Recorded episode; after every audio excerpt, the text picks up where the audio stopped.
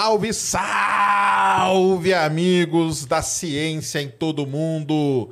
Muito boa noite, muito bem-vindos a mais um Ciência Sem Fim, ao vivo, ao vivo. E se você está nos ouvindo ou nos vendo ao vivo, hoje é sexta-feira, 14 de abril de 2023, 8h38 da noite, sextando aqui no Ciência Sem Fim. Boa noite, Ned, tudo bom? Boa noite. Boa noite, Sérgio. Boa noite, queridos humanos, queridos ETs, queridos robôs e queridas inteligências artificiais.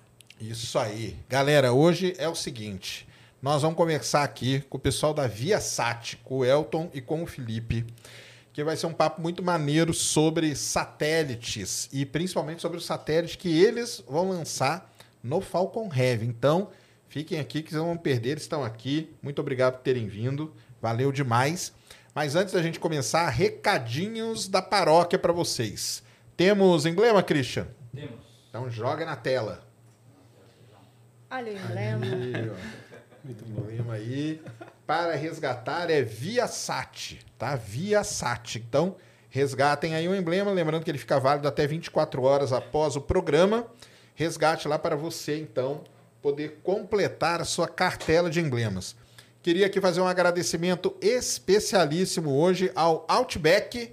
Valeu demais o Outback, que mandou aí pra gente aí uma, uma série de petiscos aí, ó.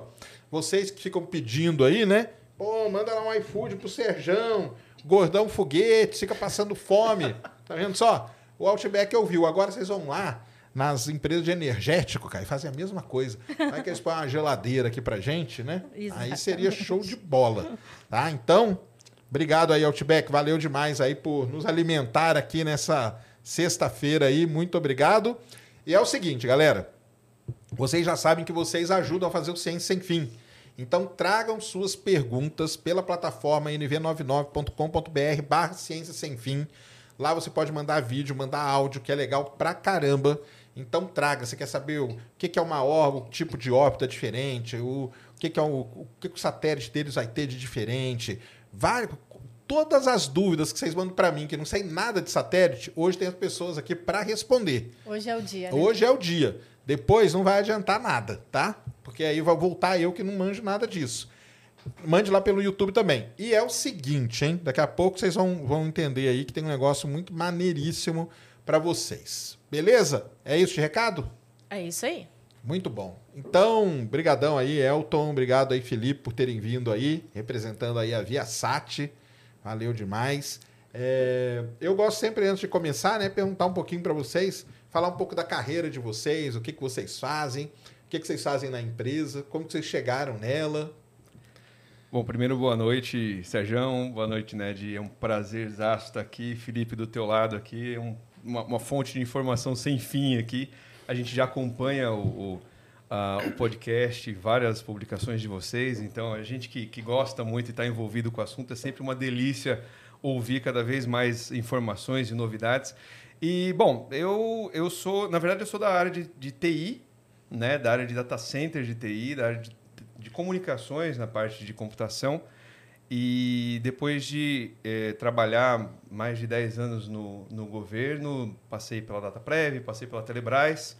Aí então surgiu essa oportunidade de ir para a Viasat para justamente organizar essa comunicação da Viasat do, no Brasil com a Telebrás, que é a parceira dele, da, da Viasat aqui. Então, a, a minha função na empresa é justamente essa: é cuidar dessa parceria, cuidar da direção comercial da parte de atacado, da parte de parcerias com, com outras empresas.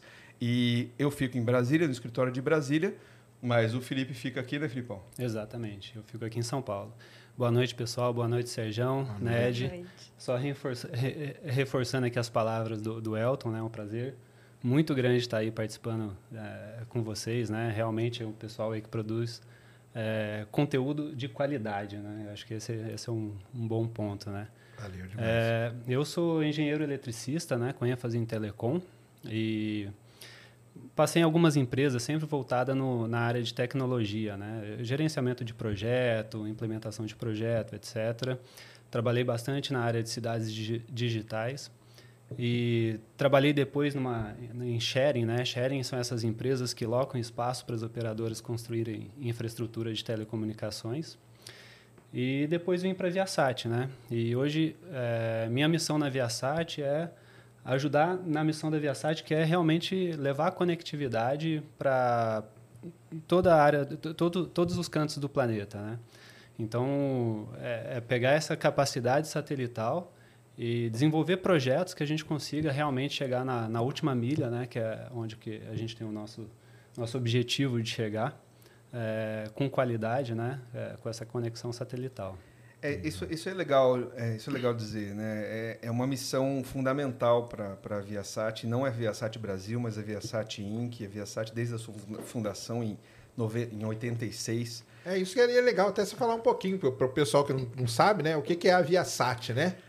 A Viasat é uma empresa especialista é, em conexão satelital, né? Em fornecer internet é, via satélite. Com, com muita a, abrangência nos Estados Unidos, oferecendo é, conectividade para desde aviões é, civis, governamentais, internet é, para uso militar, internet para uso de governo, conectividade residencial, a parte offshore.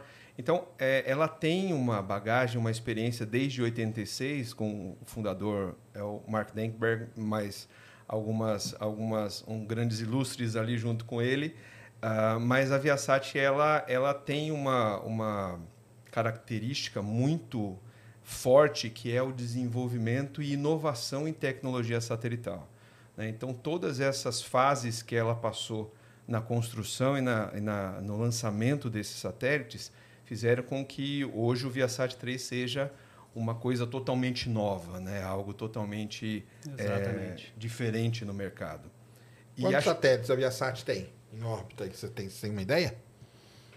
Direto ela tem o Viasat 1, o Viasat 2, né? E ela opera alguns outros satélites em parceria com terceiros. Ah, legal. Ah, legal. Tá. Então, o próprio SGDC é um satélite que, que a gente opera. A gente opera Caramba, outros, outros satélites também no, nos Estados Unidos. A gente adquire algumas empresas também e essas empresas vêm com o satélite delas. Inclusive, vocês devem ter monitorado isso de alguma maneira, a nossa aquisição da Inmarsat, que é uma que está em evolução, em processo de fechamento, mas que é um exemplo de como isso tem acontecido em outras ocasiões. Né? A gente adquire a empresa e adquire os ativos dela, os satélites e, as, e a operação. Uhum. Então ela fica toda no os satélites da Viasat, ela, ela chega a construir o satélite, ela constrói, né? Ela tem um, sim, um lugar para construir, né? É, exatamente. Ela monta, Inclusive, tudo, é o grande tá. diferencial do Viasat 3, né? Que a própria Viasat fez a construção de Entendi. todo o payload que vai nesse satélite. Né? Então, uhum. toda aquela carga útil, todos os equipamentos de comunicação em si, foram desenvolvidos é, dentro de casa, né? É, diretamente pela Viasat. E depois fez esse processo de, de integração é, com a Boeing, né? utilizando a plataforma da Boeing, mas o processo de construção do, do... Ah, você falou o bus que a gente chama é da Boeing, é isso? Exatamente. Ah, tá. exatamente. Tá. A plataforma 702. Então, isso aí é legal para gente explicar para o pessoal, né? Então, porque é assim, pessoal, satélites, né? Ele, é, vamos dizer assim, ele é dividido, se é que a gente pode dizer assim, em alguma, algumas partes, alguns componentes, né? Tem o que a gente chama do satélite, tem a parte, o payload dele. O que, que é o payload? É o que ele vai fazer então, se ele é um satélite de imageamento, ele leva uma câmera, a câmera é o payload. Ou ele leva um radar, o radar é o payload. Ou ele le... ou vai fazer uma comunicação entre, sei lá, entre tropas militares, igual a gente transmite aqueles N-Roll lá. O payload é o sistema de comunicação. Então, uma coisa é o payload lá, que é a parte que a Viasat faz. Exato. Então, no caso deles, daqui a pouco nós vamos falar aqui, são antenas, são os sensores e tudo para fornecer a conectividade. Só que essas coisas elas têm que estar montadas em algum lugar. Esse lugar, o termo que o pessoal usa na, na astronáutica, né? Se é que a gente pode dizer assim, é bus. Então, existem determinados padrões, que a gente pode dizer, né? Sim. De bus, né? Que você pega, então você compra o bus tal e monta o seu payload naquele tipo de de bus. Padrões e tamanhos, né? Padrões e tamanhos, isso mesmo. Então você vai, ah, não, eu tenho um payload tal, vou lá e compro, adquiro o bus padrão 7 tal, não sei o quê. E aí você monta a, a sua carga ali, ou a sua câmera, ou sua antena, ou o que for. Então, só para o pessoal entender como que é feita essa parte aí que é importante, né? Exato. E o bus são algumas poucas empresas que fazem, né? Essa parte do bus mesmo não é todo mundo, né, que, que faz, né? Exatamente, exatamente. São, São poucas poucos. empresas que fazem, que vêm adotando aí uma padronização, né? Então, a Airbus hoje... faz, né? A Boeing, né? Sim, sim. Isso, basicamente são elas. Porque quando a gente está transmitindo lá, para o pessoal entender, quando a gente pa passa a especificação do satélite, tem o peso tal, e tem lá bus, aí tem um número lá. Aquele número lá não é aleatório, logicamente, né? Ele faz parte desses padrões que existem dentro do, né, do, da astronáutica. Então, se você aí quiser montar um satélite, pense nisso. CubeSat é do mesmo jeito. Lembra que a gente trouxe aqui o pessoal do, dos CubeSats? O CubeSat também é a mesma coisa. Ele é um payload, que é o que ele vai fazer, e o bus. O bus tem que estar de acordo com o que o foguete vai lançar. Então eu não posso fazer um, um, um ah, eu quero fazer um satélite do tamanho dessa sala. Beleza, só que aí você vai ter que fazer o seu foguete para lançar esse satélite, porque isso não é padronizado no mundo. Então, o pessoal entender que o mundo é organizado, né? Que o pessoal acha que é tudo meio chutado. Ah, não, põe satélite em qualquer coisa. Não Sobe é assim, galera. Não é assim, entendeu? Então isso é legal. Então vocês é, fizeram todo o payload, toda a parte e integraram no bus da, da Boeing, é isso? É, exatamente. Né? Esse, esse, esse desenvolvimento foi no Arizona, né? em Temple. É um projeto de, de vários anos, né? Porque... Quantos anos mais ou menos para desenvolver um satélite desse? Porque a Juice, né, que lançou hoje, ela vem sendo desenvolvida desde 2015, né? Então você vê assim, são oito anos. É engraçado, né? São oito anos desenvolvendo, oito anos de viagem. Ou seja, desde o dia que o cara começou lá a montar a parte eletrônica, ele só vai ver o resultado disso daqui 16 anos, né? É um é projeto um, simples, né? É uma vida, né? E o, o Viasat, quanto tempo esse aí demorou? Esse foi cerca de quatro anos, né? Ah, caramba, quatro tempo. anos. É. E aqui tem uma história interessante, Sérgio. A, a, o Viasat 2 já era um satélite revolucionário e ele não foi construído na Viasat. Eu posso falar isso, deixa eu ver o pessoal da de trás, eu posso falar isso porque isso foi para a imprensa. Então, o Viasat 2 ele não foi construído, o payload, payload não foi não construído. Foi feito pela Viasat. A gente desenvolveu todo o projeto e enviou para uma empresa para ela construir. Meses depois, um concorrente lançou um satélite igual. Caramba! E isso assim, foi tão gritante que a gente ganhou um processo de quase 300 milhões de dólares. um vazamento, então. Justamente para esta empresa que a gente. E aí, para o Viasat 3, pela tecnologia que a gente desenvolveu para que ele pudesse sair do jeito que saiu, a Viasat decidiu construir ele inteiramente dentro da, dos facilities da Viasat. Então, mas foi um, um caso muito pesado de vazamento de informação. Hum, Exato. É. isso aí, né? As empresas de altíssima tecnologia acontece isso. É que o pessoal às vezes não acompanha né, essas coisas de, de das empresas ligadas a satélite, né? É tudo você está lidando ali com uma coisa quase que estratégica, né? Total. Total totalmente é. estratégica, né? Com certeza. Caramba. Com certeza. É, aí vocês decidiram fazer então todo o desenvolvimento em casa para evitar isso aí, né? Exato. E desde o início a, a, proposta é que fosse o maior satélite em capacidade de comunicação já desenvolvido, né? Uhum. Então, como a Ned comentou, né, serão três satélites, né, cada um para cobrir aí um terço do globo e cada um com uma capacidade de comunicação de 1 terabits por segundo. Caramba. Então é uma capacidade realmente muito grande, né? Acho que é um ele projeto é o, é o dobro inovador. do maior hoje no espaço. Ele é mais do que ele é mais do que o dobro do que a constelação que a gente já tem, que é o Viasat 1 e o 2. Aí o Viasat 1 é um satélite só, é isso? Quantos satélites fazem parte? Dela? É um só. É um, é um só. só. O dois são dois, dois, é isso? Não, não. O dois, dois, dois é um, um só também. Um dois é um só. Dois é um ele, só ele não tem a, a relação, né? Acho que é só é sequencial. Ah, sat 1, 2 e 3. Tá. E coincidentemente a gente o vai ter o 3 com três satélites. É Sérgio, a gente vai começar a falar de satélite da Viasat e tudo mais, mas também tem um recadinho importante para quem está assistindo. Tem um recado importantíssimo, né? É o seguinte, ó, nós já falamos bastante coisa aqui e, e tem presentes aqui para vocês. Mas aí, as regras para participar e para ganhar o presente é a seguinte: primeiro assistir tudo. e até o final, porque nós só vai ser lá no final. E prestem atenção no que vai ser falado, porque lá no final nós vamos fazer uma pergunta e aí vai ser o seguinte: quem mandar o super chat primeiro com a resposta correta, logicamente, né? Irá ganhar. Não é uma pessoa só, são duas. Duas pessoas. Serão dois felizardos, tá? Então, fiquem atentos aí, prestem atenção em tudo que vai ser falado, porque em alguma dessas informações aqui que vão fazer parte da pergunta no final da live. Beleza? Ah, acho que para deixar um pouco mais atrativo, a gente também tem presente para vocês. Opa, aí é bom. Aí é o bom. Meu é para Ned. Serjão. Opa, valeu demais. Um kit bem bacana aí. Olha aí, ó. Inclusive inclui aí um, um Lego do Viasat 3. Hein? Sim, é. Se quiser Aí. fazer, como é que chama? Unboxing. Unboxing, Unboxing, a garrafinha. Legal. Essa, essa aqui eu já perdi. do Meu filho. Lá em casa também é assim. Legal, cadernetinha da Viasat, ó. Maneiro, ó. Estão vendo aí, ó. E vocês poderão ganhar Vocês também, poderão hein? ganhar, Então ó. prestem atenção, tá vendo? Viasat é tudo de bom. Maneira. Então fiquem atentos aí que vocês vão ganhar um, um, um, um kit, kitoso desse aqui, ó. Acho que a gente pode fazer ainda um desafio, né? Enquanto É. a gente vai conversando, a gente vai montando o Lego. Quem conseguir montar todo. Ai, gente, que legal. Muito obrigada mesmo, adorei. Ah, aqui que deve Aí, tá o Lego aí. Tem um QR Code atrás, e aí é onde tem as instruções.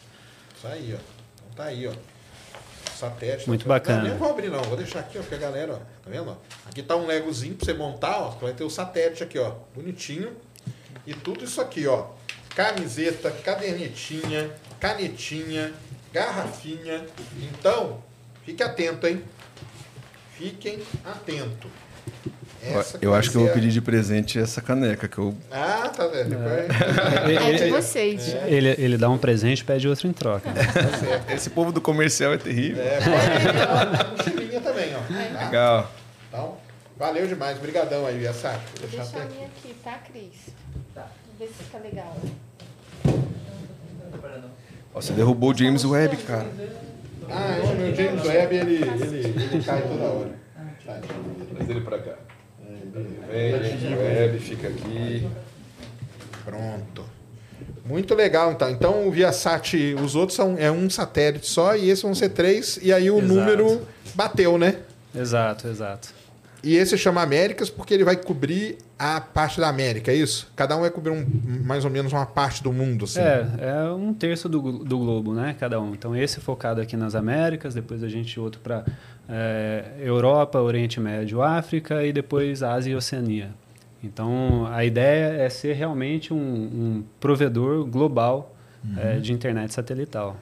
É, você vai, vai decolar com, com um avião daqui, vai voar até a Austrália, até a China, conectado. Hoje, hoje já tem muitos, a gente já tem muitas empresas que a gente conecta. é, os aviões, aqui no Brasil, especificamente a Azul. Ah, nos Estados Unidos tem algumas diversas lá e assim com essa conexão global, nessa cobertura global, com certeza a gente oferece conexão de qualidade a qualquer lugar que você for. Isso aí vai ser uma mudança muito grande, né, cara? Eu, eu, eu sei disso porque eu. Porque às vezes, né, tem o pessoal que fala assim: ah, caramba, quem quer internet no, no avião, né? Cara, até 2007, por exemplo, antes do smartphone, se eu falasse pra você que ia te dar um negócio desse, ah, pra quem quer isso aí? Hoje você não tira ele da mão, né? Tem isso. E eu, e eu sei bem do sofrimento disso, que eu trabalhei embarcado muito tempo. Olha embarcado em plataforma de petróleo. E a primeira vez que eu embarquei foi no ano 2000. Eu embarquei num navio que não tinha internet. Entendeu? Então a gente tinha que falar via telefone, telefone via satélite. Que era caríssimo, cara. Era Acho tipo. é aqueles Iridium. né, 20, da- irídio, irídio que eu usava, era 20 dólares o minuto, um negócio assim absurdo, entendeu? E aí hoje as plataformas, aí depois eu já embarquei quando já tinha internet nas plataformas e tudo, e é uma diferença muito grande. Pra vocês terem uma ideia, essas primeiras vezes que eu embarquei, você mandava um e-mail e era tipo igual um correio. Você mandava e tinha as horas que eles mandavam aquele pacotão de e-mails e depois a hora que você recebia. Caramba. Então, às vezes, pra você ter notícia de casa demorava um dia. Era um negócio complicado pra caramba. Então, assim, a, a, como- a comunicação, né? Hoje o mundo exige isso, né? Aí tem mudado muito, né? É, a gente vê hoje, né? a demanda por comunicação é, é, crescente, né? Então, se a gente acompanha até essa evolução dos satélites, né? Do Viasat 1, Viasat 2, hoje a gente entregando o dobro da capacidade do que a gente tinha, somando os outros, a outra constelação, a constelação de satélite. E se você compara a estrutura né, do próprio satélite, questão de peso, né? O peso hoje praticamente é o mesmo de um que entregava não sei, menos de um décimo da capacidade que você vai estar entregando.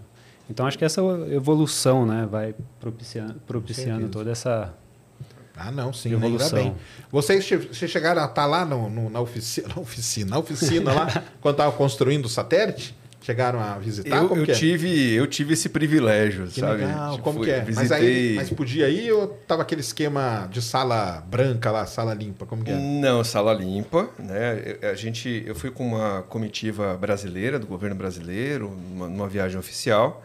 E aí uh, eles preparam, né? O que não pode ser visto efetivamente Sim. fica guardado mas a gente passou por toda, todas as, as fases né, internas ali, fica em Tempe, no Arizona. Uh, a gente passou por todas as fases de teste de material, da, da parte de.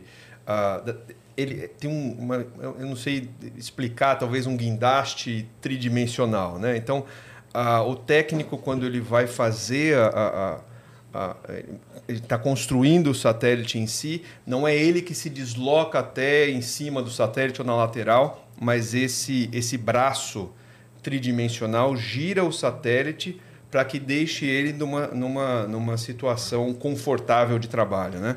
Então, Isso aí é legal de falar, porque é o seguinte: o, o satélite ele não foi feito para ficar na Terra. Então ele, ele fica nesse aparato aí, nessa mesa aí, né? É por conta disso aí. Então, é por isso, tá, galera? Satélite, sonda, essas coisas, eles não, aliás, eles não foram feitos, né? Eles foram feitos para ficar no espaço. A Terra para eles é, um, é o contrário. A Terra para eles é um ambiente hostil, é né? É. Então, esses guindastes, o, o próprio James Webb, né? Ele ficava pendurado numa série de guindastes que simulavam uma a, a ausência de gravidade. Porque se colocasse ele no chão, aí ele desmontava inteiro, porque ele não foi feito para isso, né? Então essas mesas, ah, que legal. Então vocês viram ele ali? É, ele ficava conectado exatamente pela, pela interface que se conecta ao bus, né?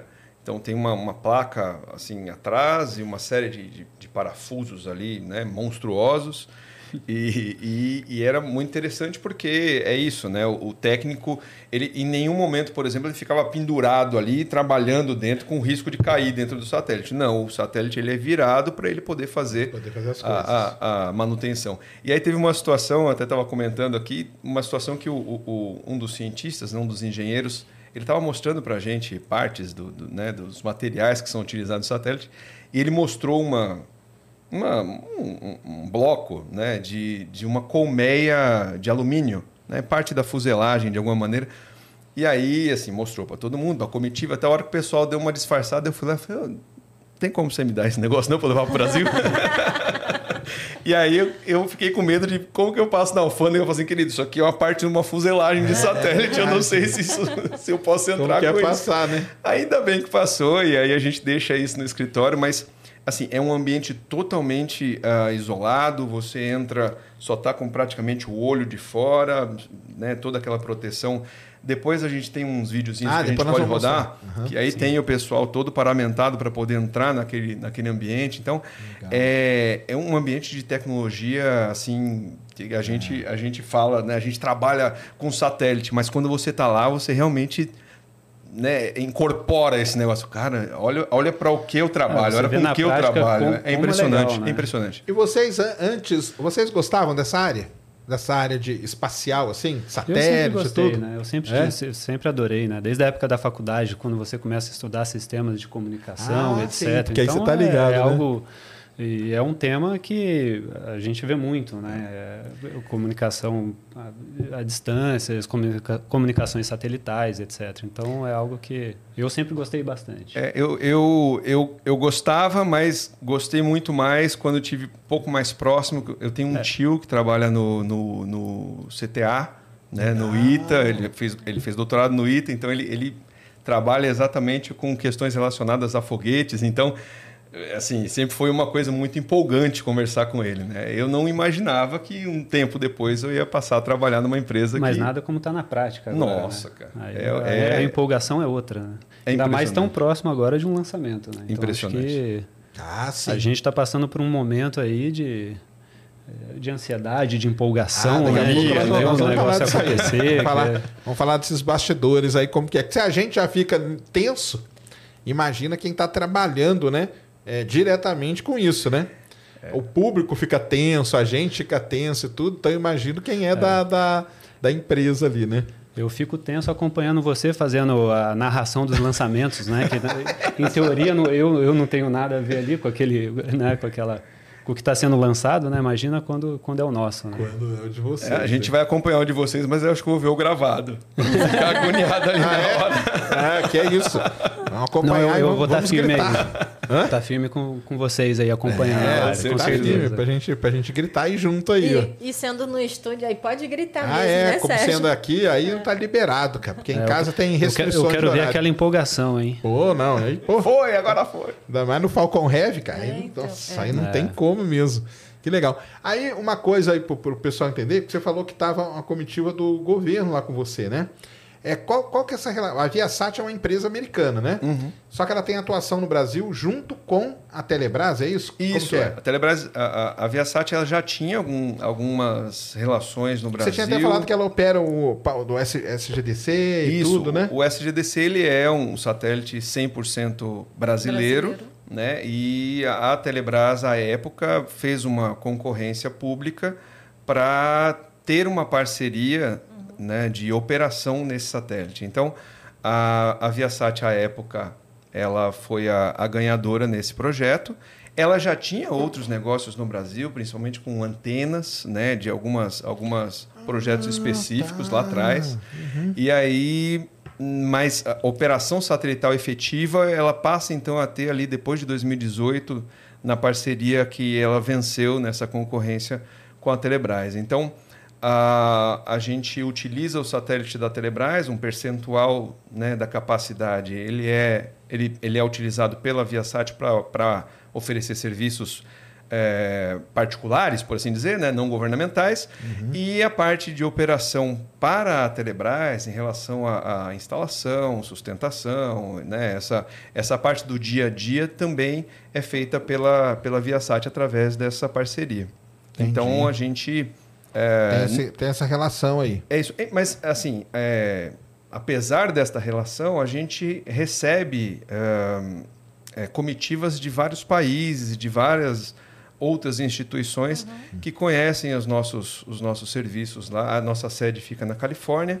É, efetivamente, né, é, excepcionalmente nessa, nessa visita, nós passamos pela Califórnia, a gente depois foi no... nos- no Califórnia é a sede, e no Arizona é tipo a instalação onde faz o- a montagem, faz a montagem. oficina dele, a oficina. Exato. Tem uma, uma outra unidade muito grande em, Denver, né? Em No Denver. Colorado. Então, cara, porque é isso que eu ia Atlanta. falar.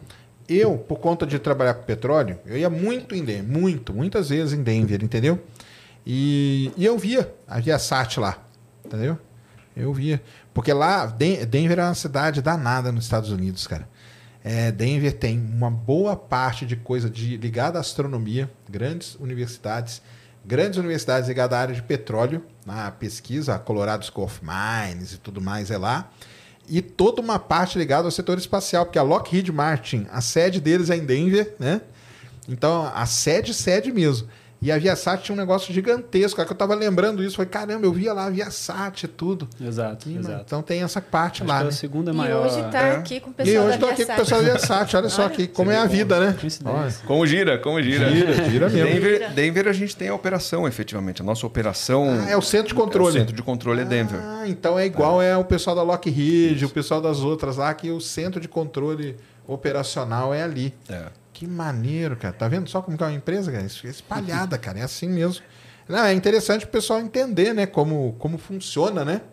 Todo esse lance, né?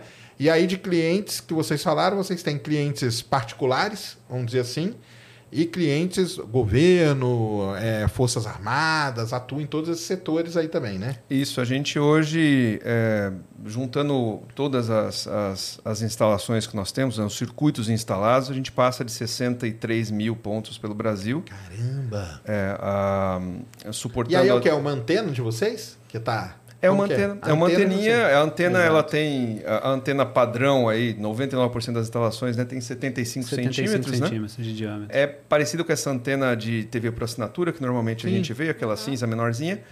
Uh, a gente tem uh, alguns planos de serviço diferentes, então uh, com velocidades diferentes, franquias diferentes. O satélite não consegue fugir muito da franquia. Então você começa a ter uma, uma, uma um gama né, de, de, de de planos e, e instalações pelo Brasil, é, coisas específicas para governo, coisas específicas da Telebrás. Né? A Telebrás tem uh, hoje próximo de 30 mil clientes, né? E a gente tem essa, essa cobertura nacional, o SGDC tem cobertura nacional, inclusive nas 100 milhas náuticas, né? Uhum. marítimas, né? Uhum. 100 milhas na Amazônia Azul, né? que, eles, que, que, que se comenta. Uh, mas é isso, nós aqui no Brasil a gente passa aí dos 63 mil pontos instalados aí. Legal. De 2018 para cá. Não, legal demais, muito bom mesmo. Geralmente na última milha, né, onde ninguém chega, né. Então, é, o que, é... que vocês chamam de última milha? Explica é, isso aí pra gente. Última milha é o que a gente costuma dizer que você tem todos os meios de comunicação, né? Você tem o, o backbone principal, falando de fibra ótica, né? Depois você tem o backhaul, que é o espalhamento daquele backbone principal.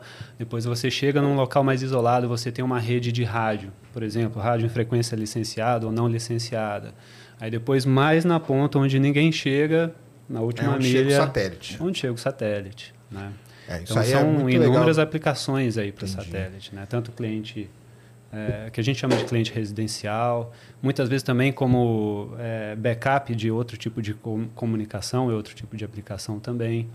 E muitas vezes na última milha a gente pode chegar com a nossa é. capacidade satelital e compartilhar essa capacidade satelital utilizando é, vários outros tipos de tecnologia. Né? Como que a gente viabiliza é, chegar a, a, até a, na ponta. Né? Certo. É, porque isso é até interessante falar para o pessoal, né? Porque isso é uma, questão, uma grande questão aí que o pessoal fala, né? Ah, mas você fala aí que internet é via satélite. Mas internet é via cabo, cara. Sim, ué. Tem a parte que é via cabo, né? Os famosos cabos submarinos e não sei o que e tal. Existe sim a internet via cabo, logicamente, né, pessoal? Mas como o Felipe falou, é, o cabo não chega em todo lugar, né? Então, você aí que mora, sei lá, vai ter uma cidadezinha aí que você mora que não tem fibra ótica. Aqui em São Paulo tem, no Rio tem. Então, à medida que vai ficando, né, que você vai entrando mais, né, ficando mais no interior, mais longe dos grandes centros, você vai passando. Então, da fibra ótica, imagina que só, se só tivesse cabo, você ia ter internet só num determinadas cidades, né? Um determinado nível. Depois o segundo é o rádio, né? Exato. Nessa, nessa escala aí? Sim, sim. O segundo exatamente. seria via rádio. Rádio é um negócio que eu acho que algumas pessoas devem conhecer. Existem fazendas e tal que o pessoal usa internet via rádio, que dá vários problemas, porque o rádio tem uma interferência muito grande, principalmente quando chove, né? Quando tem uma nuvem muito pesada, né? É, no, no, rádio em si é muita interferência de outras, outros Outras rádios próximos, frequências, frequências né? não licenciadas, ou mesmo um roteador Wi-Fi ali próximo, gera Exato. uma interferência danada no rádio. É isso mesmo. E aí passou dessa, aí entra o satélite. Então o satélite é. Então essa última milha que ele fala é aonde as outras capacidades, seja via cabo, seja via rádio, não chega, o satélite chega. Né? Exato. E quando a gente fala de Brasil, né, com as dimensões do Brasil, a gente é pode imaginar a quantidade de demanda que a gente tem para esse tipo de conectividade, né? Sim. É, isso a gente estava é, comentando sobre isso há pouco, né? O Brasil tem cerca ainda de 30 milhões de pessoas sem acesso à internet. Caramba. São 7 milhões de lares que não conseguem acessar. Você tem cerca de 28, 29% dessas pessoas alegam que não conseguem fazer acesso, talvez por, por, por questão monetária, porque o acesso que chega ali é um acesso que acaba chegando muito caro, mas a grande maioria é porque não chega nada. Né? É, teve um levantamento que foi feito no ano passado entre o, o Banco Interamericano de Desenvolvimento, né, o BID e a Anatel, de que teria que ser investido uh, mais ou menos 53 bilhões de reais para cobrir ainda essa área, para chegar a 98% de taxa de conectividade, né, de, de, de conectividade das pessoas né, à internet. E aí, quando você aprofunda um pouco essa história, você percebe que o interesse comercial ele é o maior desafio, porque dois terços desse valor de investimento foi mapeado que deveriam ser valores de investimento governamentais, porque a, a, o plano de negócio, o retorno do investimento não, não aconteceria, conta, não né? fecha a conta.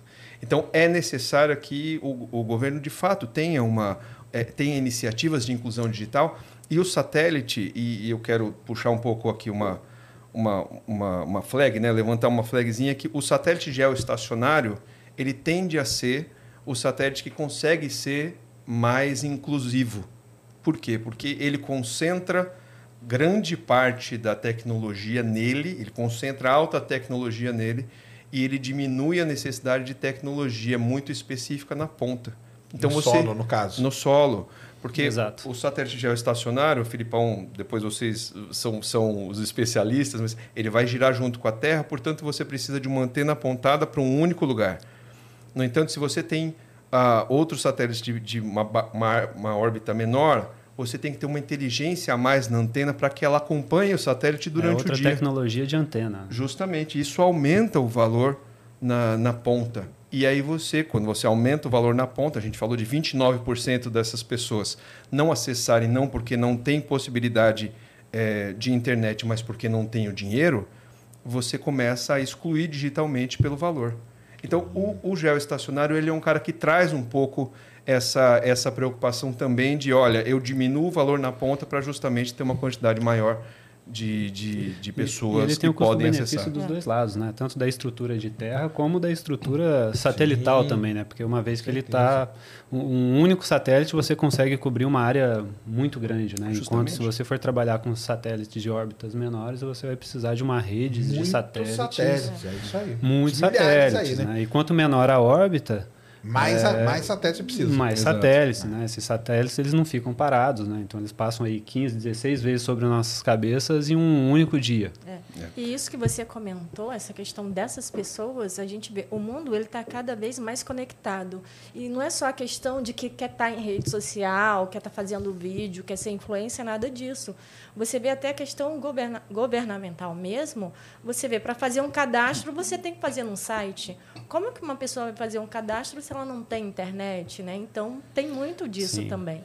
Exato. Totalmente. É... Até hoje, né? Você vai num restaurante, você vai ler um QR Code, você precisa ter internet, né? Exato. Não que seja essa realidade lá na ponta, né? Mas lá na ponta também eles precisam de comunicação. É. Não, eu acho que essa porque esse é o meio de informação, aí, né? É. Isso aí com a pandemia, né? Que precisou de ter essa conectividade, é. isso aí aumentou muito, né? A, a pandemia veio escancarar esse, esse é, negócio. É, né? é, e teve um crescimento na procura por conta disso? Com certeza. Teve, né? Com certeza. É um efeito triste colateral. Mas, de fato, você teve uma ampliação na, na, na, na procura por conexão doméstica, porque, veja, até na entrada da pandemia, existia um equilíbrio entre a taxa de, de, de a quantidade de conexões feitas por 4G, 3G, 4G, com as conexões cabeadas para casa, conexão para sua casa efetivamente. Depois da pandemia, a conexão cabeada, a conexão doméstica em si, ela voltou a aumentar, porque o cara precisava ficar em casa. Né? Então, a, o Brasil entrou na pandemia com um quinto, um a cada cinco pessoas. Não, um, isso. Um a cada cinco pessoas não conectadas na internet. Um a cada quatro pessoas não conectadas na internet. Ela entrou a pandemia desse jeito. E aí começou a se adaptar. A gente tem uma história muito muito bacana de um menino que até passou no, no, no, no Fantástico uma vez, que ele tinha que subir na árvore para poder ah, acessar. Você viu, né? Vi. Então, ele subia na árvore para poder pegar um sinal no celular e fazer a aula online. a lição de casa. Esse, a gente teve o privilégio de conhecer esse menino, a gente pôs uma conexão lá para ele e tal. Mas Caramba, é, é, é, assim, é uma, é, é uma realidade que, assim, foi, foi uma sorte que esse menino teve. Alguém viu esse menino, a professora, justo. exatamente, e ele chegou a, a ser mostrado né, nacionalmente, então ele conseguiu uma ajuda. Mas quantos meninos quantos como é. ele Exato. existe? Exato. E, e o, o, quando você olha a tecnologia satelital, assim, a gente já teve muita. O Brasil hoje ele é mais. Aliás, acho que o mundo, né, de, de certa maneira, ele é mais receptivo à tecnologia satelital. Mas sempre houve algum tipo de. de é, como é que eu posso dizer, preconceito, porque de fato o satélite ele tinha uma velocidade restrita, ele tem uma, uma questão de latência que é diferenciada. E aí hoje não, hoje você pega conexões satelitais a 100, 150 mega, 50 mega, 20 mega. Imagina subir uma conexão de 30 mega no meio da floresta amazônica. Né? A gente viu situações, por exemplo, de uh, atendimento a, a, a grandes uh, situações de emergência que a gente teve no Brasil, inundações e tal ah, leva, sim, isso, isso aí. Leva o satélite, ninguém mais está tá, tá conectado. O satélite, em questão de minutos, você sobe 30 mega, 50 mega por segundo no meio do nada. Num você gerador. Tem só com essa anteninha ali, né? A anteninha ligada no gerador, né? É, o gerador, ou placa solar também. Justamente. e aí, tipo, solar. um roteador e pronto, né? Exato. A gente teve a situação de Brumadinho. Lembro, claro. É, eu, eu tive a enfim, não sei, não sei se eu falo privilégio, não sei o que, que eu tive, assim, mas eu estive lá num, um dia depois. E, e a gente instalou 27 conexões, 27 pontos satelitais lá uhum. para atendimento do pessoal que estava ainda na, nas buscas na lama lá embaixo, nas equipes de apoio, na defesa civil, no exército de Israel, por exemplo, que veio na época. E a primeira conexão que chegou lá depois do nosso satélite foi sete dias depois. Que foi uma operadora de, de 4G que conseguiu pôr uma antena aí. Então, o satélite, além de conseguir chegar nessas áreas, ele chega rápido. Rápido. É chega rápido. É, esse é o, é o grande tchan mesmo do, do, do, da internet via satélite. É porque o pessoal fala assim, ah, mas eu tô aqui no centro de São Paulo, mas essa internet aí não é para você, cara, entendeu? Exato. Aí no centro de São Paulo você usa aí o cabo, que às vezes também é ruim pra caramba. Mas... E às vezes, dependendo, é, é para é, você é, também. É, é, tá? também às vezes é. Mas é Exato. é para essas, essas situações mesmo, né? Acidentes e desastres naturais, onde a energia elétrica é a primeira coisa que acaba, acabou o seu cabo, cara. acabou sua fibra. Acabou tudo. Então, Exato. aí é só o satélite mesmo que vai, que vai resolver. Porque muita gente, né, tem o. Você falou do preconceito. Mas é porque muita gente tem preconceito com coisa espacial, né, cara? É, ah, é verdade. Ah, por que, que você está lançando esse satélite aí enquanto tem gente passando fome? Mas vocês não entendem, cara. Essa aí, já ouviram isso aí, né? Opa, já. Vocês não entendem que é os satélites e todos esses serviços aí, não só. E aqui nós estamos falando especificamente de comunicação via internet, mas tem todos os outros serviços, tá? De, todo, de todos os tipos de satélite. Então, satélite que mapeia como que está a distribuição de a plantação de soja, é. plantação de cana, como está a distribuição dos animais. Isso tudo vai melhorar lá na ponta, lá no final, a vida das pessoas. Então, às vezes, alguém está doente no meio da Amazônia, não tem como se comunicar. A única maneira de se comunicar é via satélite, com uma internet via satélite. Então, e o satélite vai lá e faz essa, essa parte. Porque o pessoal não entende também. Ah, por que, que eu não consigo? Só uma pessoa não entende. Por que, que eu não consigo pegar o meu celular e fazer uma conexão via satélite com ele de internet? Porque o sinal é muito fraco, galera. Né? O pessoal não entende isso. Mas está mudando também, né, Sérgio? Não, está começando a mudar. Está começando a mudar. Isso aí é verdade mesmo. Já tem uns serviços, né? Pelo menos de emergência, né? Para o cara ficar perdido, é, ele vai o, lá e. Hoje, manda, um, né? dos assuntos quentes da indústria de satélite também é a conectividade satélite-telefone direto. Mas direto. aí vai ter que mudar o aparelho, né? Alguma coisa nele? O é, que vai ter na, que mudar? Na verdade, alguns ter, uh, já, já, virão satélites agora que já atendem a, a normativa, né? Que é a 3GPP, é, que é a Release 17 para redes não, não terrestres. Certo. Então, alguns celulares já vão vir com essa release que vai permitir a comunicação direta. E, e, há também outras empresas que fornecem soluções que você consegue converter seu, seu aparelho para ser apto a receber esse tipo de conexão. Entendi. É óbvio que vai depender do, do, modelo do aparelho, etc. É, o que eu sei é que o iPhone 14, aquele novo, ele tem Isso, já uma conexão mas é só uma coisa de emergência, né? Então, tipo, o cara é, foi, é. subiu aqui o Pico do Marinhos, aqui que a gente estava falando outro dia. Ficou preso lá e ele manda, né, aquela, aquela sim, mensagem sim. ali via satélite, é, né? E, e, inicialmente, né, essa comunicação ela vai ser um pouco mais limitada com relação à capacidade, né? Vamos colocar é. isso, você vai conseguir um mega é, de downlink e seu uplink ainda mais limitado. Mas né? porque é só para, tipo, identificar, né? Falar, o cara tá aqui, né? E se você consegue identificar, né? Acho que, acho que você consegue até um pouquinho mais, né? Acho que, de repente, até mandar uma mensagem de voz, desde que não seja grande, ou alguma outra informação, compartilhar sua localização. É, isso você já vai poder. Mas tudo isso porque hoje ainda, né, os aparelhos, óbvio, que ele tem a, a potência super limitada de transmissão e você tem que transmitir isso para longe, né? Uhum. É, e além de, do mais, né, você tem que fazer essa conversão da, da banda, né, da, da frequência satelital para a frequência satelital. Uhum.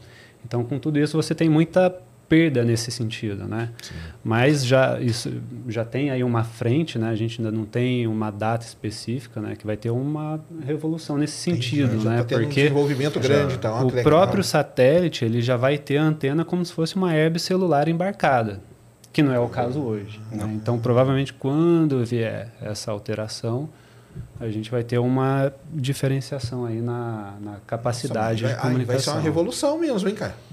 Exato. Imagina, você tá com celular. E a gente está falando de celular, né? Mas aí a gente tem carros, tem coisas, né? Com Exato. IoT, IoT, tem sim. inúmeras outras aplicações que vão vir com essa, com essa capacidade, né? Caramba. E a Viasat já está. É, a gente tem a intenção de esse ano ainda. Lá de, de, sim. Tipo de P&D, coisa assim, é, rodando exato. nesse sentido. Não, acho que está mais próximo ainda, né? Acho que até previsão de até final do ano, né? Esse ano ainda, que a gente já consiga iniciar na América do Norte. A gente fez uma parceria com, com duas empresas que operam nessa, nesse segmento, que é uma empresa que chama Ligado Networks e, uma, e outra que chama Skylo, Skylo, Skylo Technologies, uhum. para que a gente possa já oferecer conectividade diretamente para o celular. Que legal. Caramba, então, tá vendo? Eu não fazia a menor ideia. Então tá, tá essa área aí está desenvolvendo mesmo, né? Não, tem, tem um avanço muito grande aí. Sim, tem uma é, porque o pessoal fala, isso aí é uma, uma, vai, vai ser, né? Uma grande revolução, é. mesmo você está conectando. Porque aí sim, pessoal, aí vai ser conexão via satélite, entendeu? o pessoal não entende, né? É, eu sei que é, é complicado, entendeu? Porque o seu celular ele não conecta via satélite, cara, entendeu? Ele conecta com uma antena de, sei lá, 3G, 4G, né, 5G agora que está começando, como que já está aí e tal. Não é via satélite. Agora com é. esse desenvolvimento aí sim vai ser Só os antigos, né? É como Iridium que você comentou. Isso, mas aí era Mas é, é outra Mas outra, aí ele era outra caríssimo, ele não era outra celular, solução, né? né? É, é, exato. Tinha uma antenona gigante assim que você tinha que não abrir. dava para pôr no bolso, não dava. Era enorme. e outra coisa, você tinha que procurar um lugar também. Ele não era muito. Ah, é verdade. tinha que procurar conexão, sinal, não. né? É. Sim, sim, sim. E por isso que a gente vem aí com o Viasat 3, né? Com essa quantidade de, de aplicações que a gente tem, com a demanda cada vez mais crescente, né? Então esse satélite vem exatamente aí já avisando essa essa evolução, né? Não, porque é uma certeza. capacidade realmente grande, sim. falando de, de capacidade satelital, né? Ah, sim. Um vamos... terabit por segundo é bastante coisa, né? É, não, com certeza. É. Tem alguma pergunta? Tem aí, Cris? Tem. Tem? Então Aqui manda também. aí. Epa. É um vídeo. Vídeo? Boa. Já ah, passou grande pela Gabriel. nossa inteligência artificial.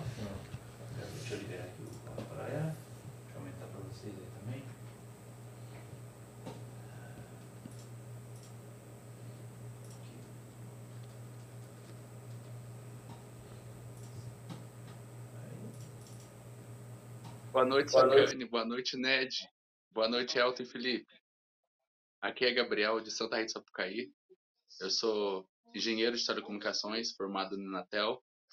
E a pergunta, a pergunta é, é, com quem eu deixo o meu currículo para trabalhar na Diasat? muito bom, muito bom. Falou. Valeu, Gabriel. Esse cara aí tá com a gente aí todo dia aí. É, é como que é isso? Para entrar, para entrar na Viasat, vocês têm é, é, chamadas? Vocês têm. A gente que? costuma divulgar todas as nossas oportunidades Isso. diretamente no LinkedIn.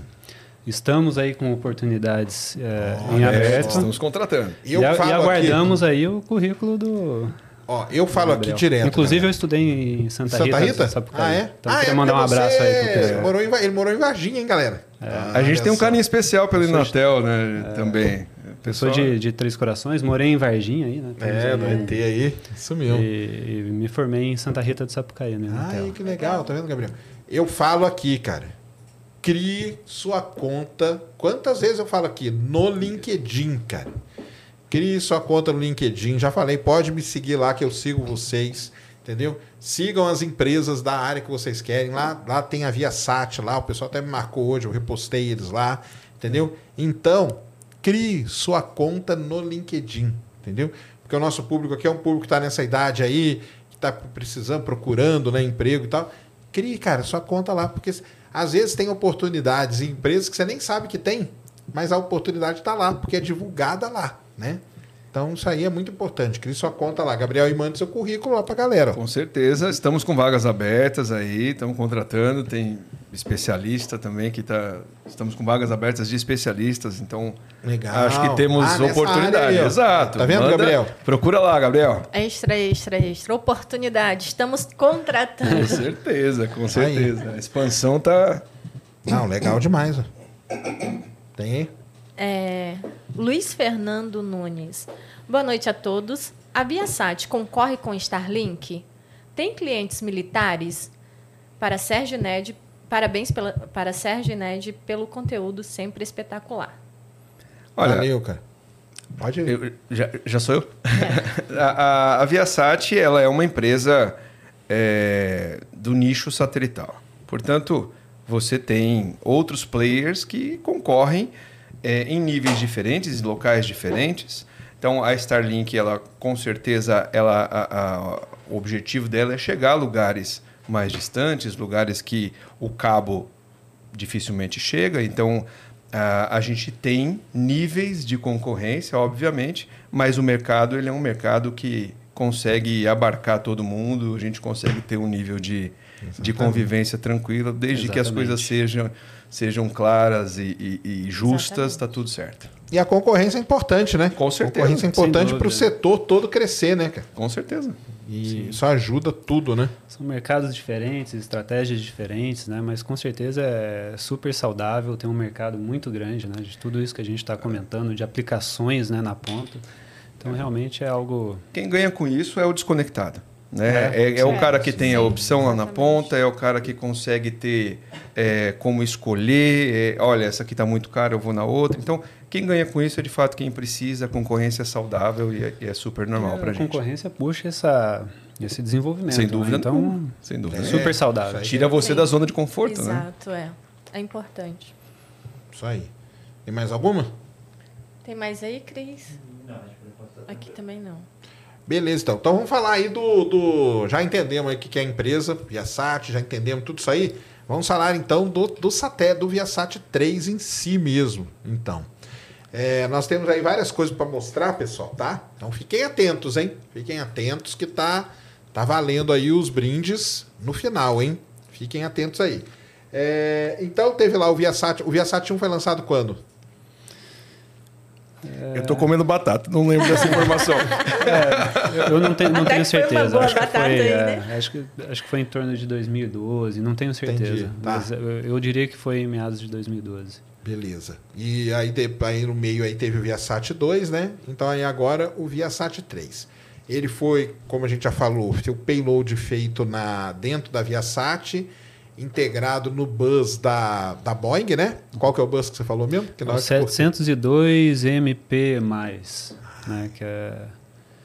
Não Legal. pode esquecer do mais, que ele É. tem alguma função. é o a- Plus, né? é, É o a- Plus. A, questão do Plus, né, é que foi desenvolvido um projeto especificamente para esse satélite relacionado à geração de energia. né? Então, esse satélite, ao invés de ter quatro painéis solares né, de cada lado, é, é um satélite que vai estar trabalhando com oito painéis solares de cada lado, que torna ele um dos maiores satélites aí a, a ser lançado para a órbita geoestacionária. Né? Então, a potência que vai gerar é, essas placas solares é de 25 quilowatts. Né? É, Convertendo em algo que é mais palpável né? para para fazer uma comparação, seria equivalente a em torno de 50 placas solares dessas que a gente utiliza na, na residência em sistema on-grid de geração de energia, né? se a gente considerar placas de, de 500 watts. Entendi.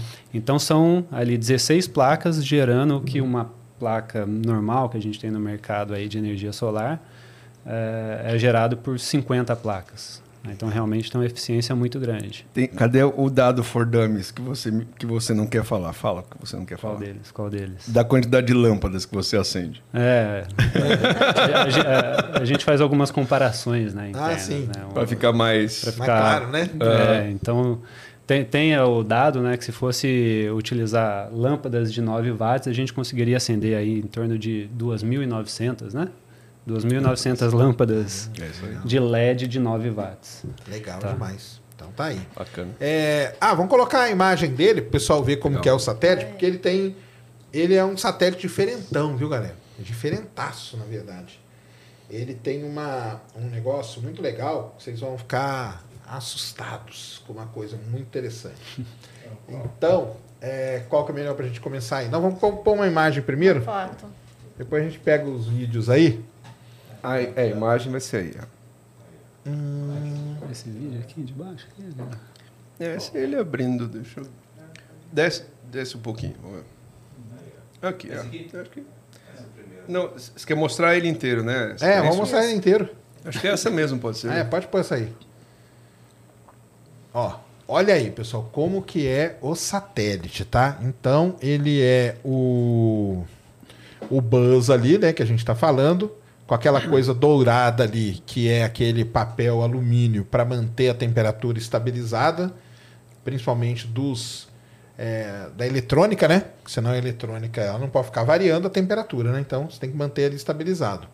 Os painéis solares, então isso aqui já é um diferencial dele. Os painéis já é um, dif- um grande diferencial dele, né? Exato. Tá.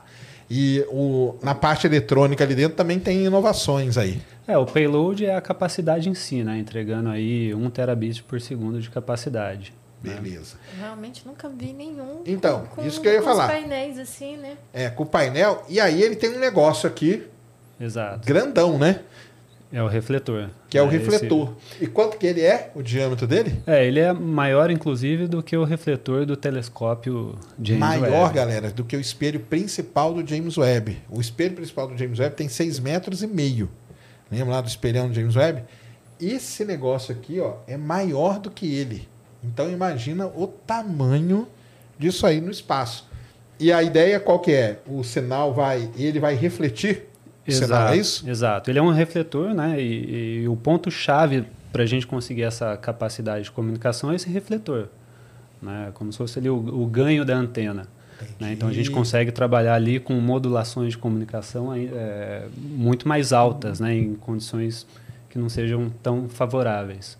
Então esse refletor é realmente aí um- uma, uma peça-chave para que a gente consiga entregar toda essa capacidade.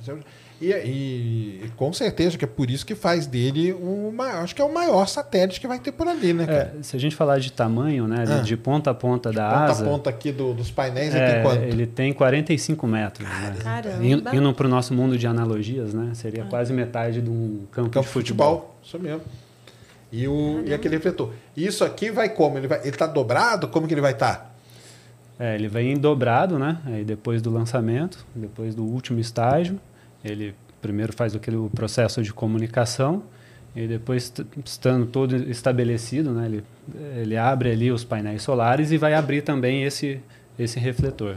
Ele vem todo dobrado aí para para caber dentro do payload da É, da- porque isso que eu ia falar, da né? Falcon Porque Heavy. é aquele negócio, né? O, o, o James Webb ele foi todo dobradinho e ele foi abrindo no espaço. Então aqui vai ser mais ou menos a mesma. Exato. Parece um guarda-chuvão, né? Ele, Ah, ele vai abrir momento, guarda-chuva. Ele vai abrir Ah, e legal. subir. Você viu isso O- aí lá, quando você foi? Não, ele não. Eu vi só o payload mesmo. Ah, só, só o aqui. camarada aqui de, de Os baixo. painéis é. também não? Não. Isso aqui, ah, tá. Isso aí você não chegou a ver. Caramba, e esse braço aqui tem quanto, mais ou menos? Tem ideia? Eu não sei a medida desse braço, mas Que é grande realmente também, ele é né? Caramba. É, É esse, porque ele está num ângulo ali para trás, né? Uhum. Mas não dá para ver muito bem. Mas você acha que eles, de repente a gente tem uma foto em outro ângulo que dá para ver que ele é bem, bem grande esse braço. Sim, deu outra aí. E é, e é interessante é, quando a gente fala de não só de capacidade de, de transmissão, mas efetivamente de cobertura, né? Esse esse refletor, É, ele ele é diretamente o responsável por conseguir cobrir um terço do globo. Né? A medida dele é justamente para que você possa ter a capacidade de cobrir um terço é, de cada vez. Portanto, a hora que você tiver os três, você clo- Cobre cobre tudo. 100% da, da, do globo terrestre. Como isso, galera? Por isso, cara, estude Bhaskara, entendeu? Vocês perguntam aí, aonde que eu vou aplicar teorema de Bhaskara? Aplica aí nesse negócio, entendeu? Que é assim que você descobre essas coisas. Muito bom. Porque o lance é o seguinte: você combina a distância que ele vai estar. Aliás, nós falamos, né? Ele vai para a órbita geoestacionária, que é aproximadamente ali 36 mil quilômetros de distância da Terra. Então você combina essa distância que ele vai estar com o tamanho daquele refletor. Essas duas coisas combinadas, quando você manda o sinal daqui, ele bate para lá, ele abre e aí ele cobre um terço do planeta. Quando ele tiver o outro numa outra posição, cobre o outro um outro terço com uma sobreposição, logicamente, e um outro. Então, com apenas três satélites, com essa grande área refletora e na distância que ele vai estar, você cobre o planeta todo. E Essa é uma grande diferença. E pessoal, não é o satélite que é do tamanho, é, a metade de um campo de futebol, tá? É os painéis sol- solares de ponta a ponta que é desse tamanho. É isso, Exatamente. é exatamente isso. Isso aí, ele vai estar todo. Daqui a pouco nós vamos ver os vídeos aí dele, onde como, como que ele foi, o container que levou ele e tudo. Porque isso aqui nós estamos mostrando a configuração dele no espaço. Aqui na Terra você não vê. Isso aqui fica fechado, igual um guarda-chuva, os painéis ficam recolhidos e tudo. O que vai estar lá, né, vai ser só a ca- caixinha aqui no meio, Justo. tá? E, e ele vai. Então entenderam, né? Por isso que você combina essas coisas, distância com o tamanho da dessa, vamos chamar de antena, vai para ficar mais simples. Com essa antenona aí você tem essa cobertura muito grande. E aí, como ele está parado, porque o geoestacionário ele fica parado com relação à Terra, aquela região ali está sempre sendo atendida, né, por, por ele. Então, basicamente é isso que que acontece. O, pe, o peso dele, você lembra? É, em torno de Massa. 6 toneladas. 6 toneladas? Exato. Caramba. 6 toneladas. É, então, tá vendo? Por isso que é uma das maiores cargas aí que o. Daqui a pouco nós vamos falar, né? Do foguete, né? Que Sim. o Falcon Heavy vai lançar, tá? Que inclu- inclusive perguntaram, vai ser lançado no Falcon Heavy, tá? Que Estão perguntando é, qual foguete seria lançado. Ah, daqui a pouco nós vamos falar do foguete e tudo, porque tem uns detalhes interessantes aí sobre esse, sobre esse lançamento. Então tá aí, ó. E esse primeiro, então, ó, tá até ali na, na figurinha do Globo, ó. Ele vai cuidar aí da parte aí das, a- das Américas, né? Américas, Por isso que ele é. tem esse nome. Os outros vão chamar o quê? É Europa, coisa assim? Não, como que é? É EMEA, É meia, né? né? De, de, de Euro- Eu- Europa, Middle África, East e Middle East. E a outra, o outro é Ásia. Entendi. É isso. É, tem, um- tem um termo específico também da, da, da região. É. né? Mas é Ah, ok. Temos, a, a produção está soprando aqui pra gente. É. APEC. É isso aí. Tem a ajuda dos universitários, É. né? Ainda bem.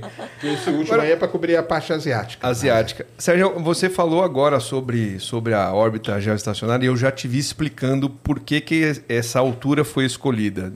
Eu, eu gostaria tranquilamente É. de te ouvir explicando isso de novo. Eu, eu acho que é legal para explicar para o pessoal que está em casa, né, que não é, não é a escolha da altura da órbita não é um capricho nosso, Justo. né? Ela tem Uhum. toda uma explicação física do porquê que ele fica parado nessa. Por que, que tem que mandar órbita. 36 mil quilômetros? Por que, que isso não pode ficar mais baixo e tal? É- Essa explicação é muito legal. É, não, isso é, a- a- a- são várias órbitas, né? Primeiro começa assim, então a gente tem a órbita baixa ali, uns 500 quilômetros, 600 quilômetros, que é onde está a estação espacial, o Hubble, estação espacial chinesa e tudo.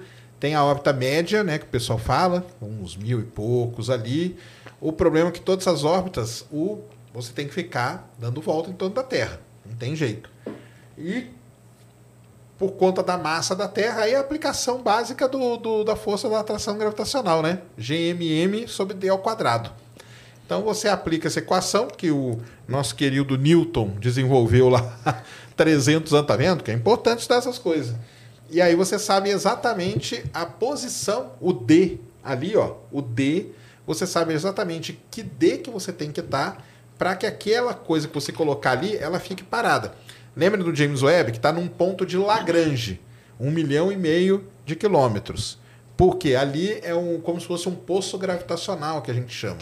Você solta ali, ele fica parado por conta da relação de força gravitacional entre Terra, Sol e tudo mais.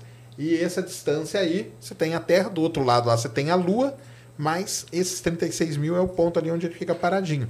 Mais para baixo você precisa ficar gastando combustível e tudo. mas para cima também dá, dá problema. Então, essa que é a famosa órbita geoestacionária, tá? A, Muito bom. que, o que o pessoal manda aí. E tem várias aplicações. É, uma, é, uma, é um anel, né? Porque tem muitos satélites nessa órbita geoestacionária, né? Tem vários tipos de satélite na, na órbita geoestacionária. São satélites, assim, que você... Difícil ver, né? Porque como ele está parado, né? Então, mesmo de noite, assim, você não vê. Ele está paradinho ali com relação a você. Não é igual os outros que estão baixo, que ficam passando.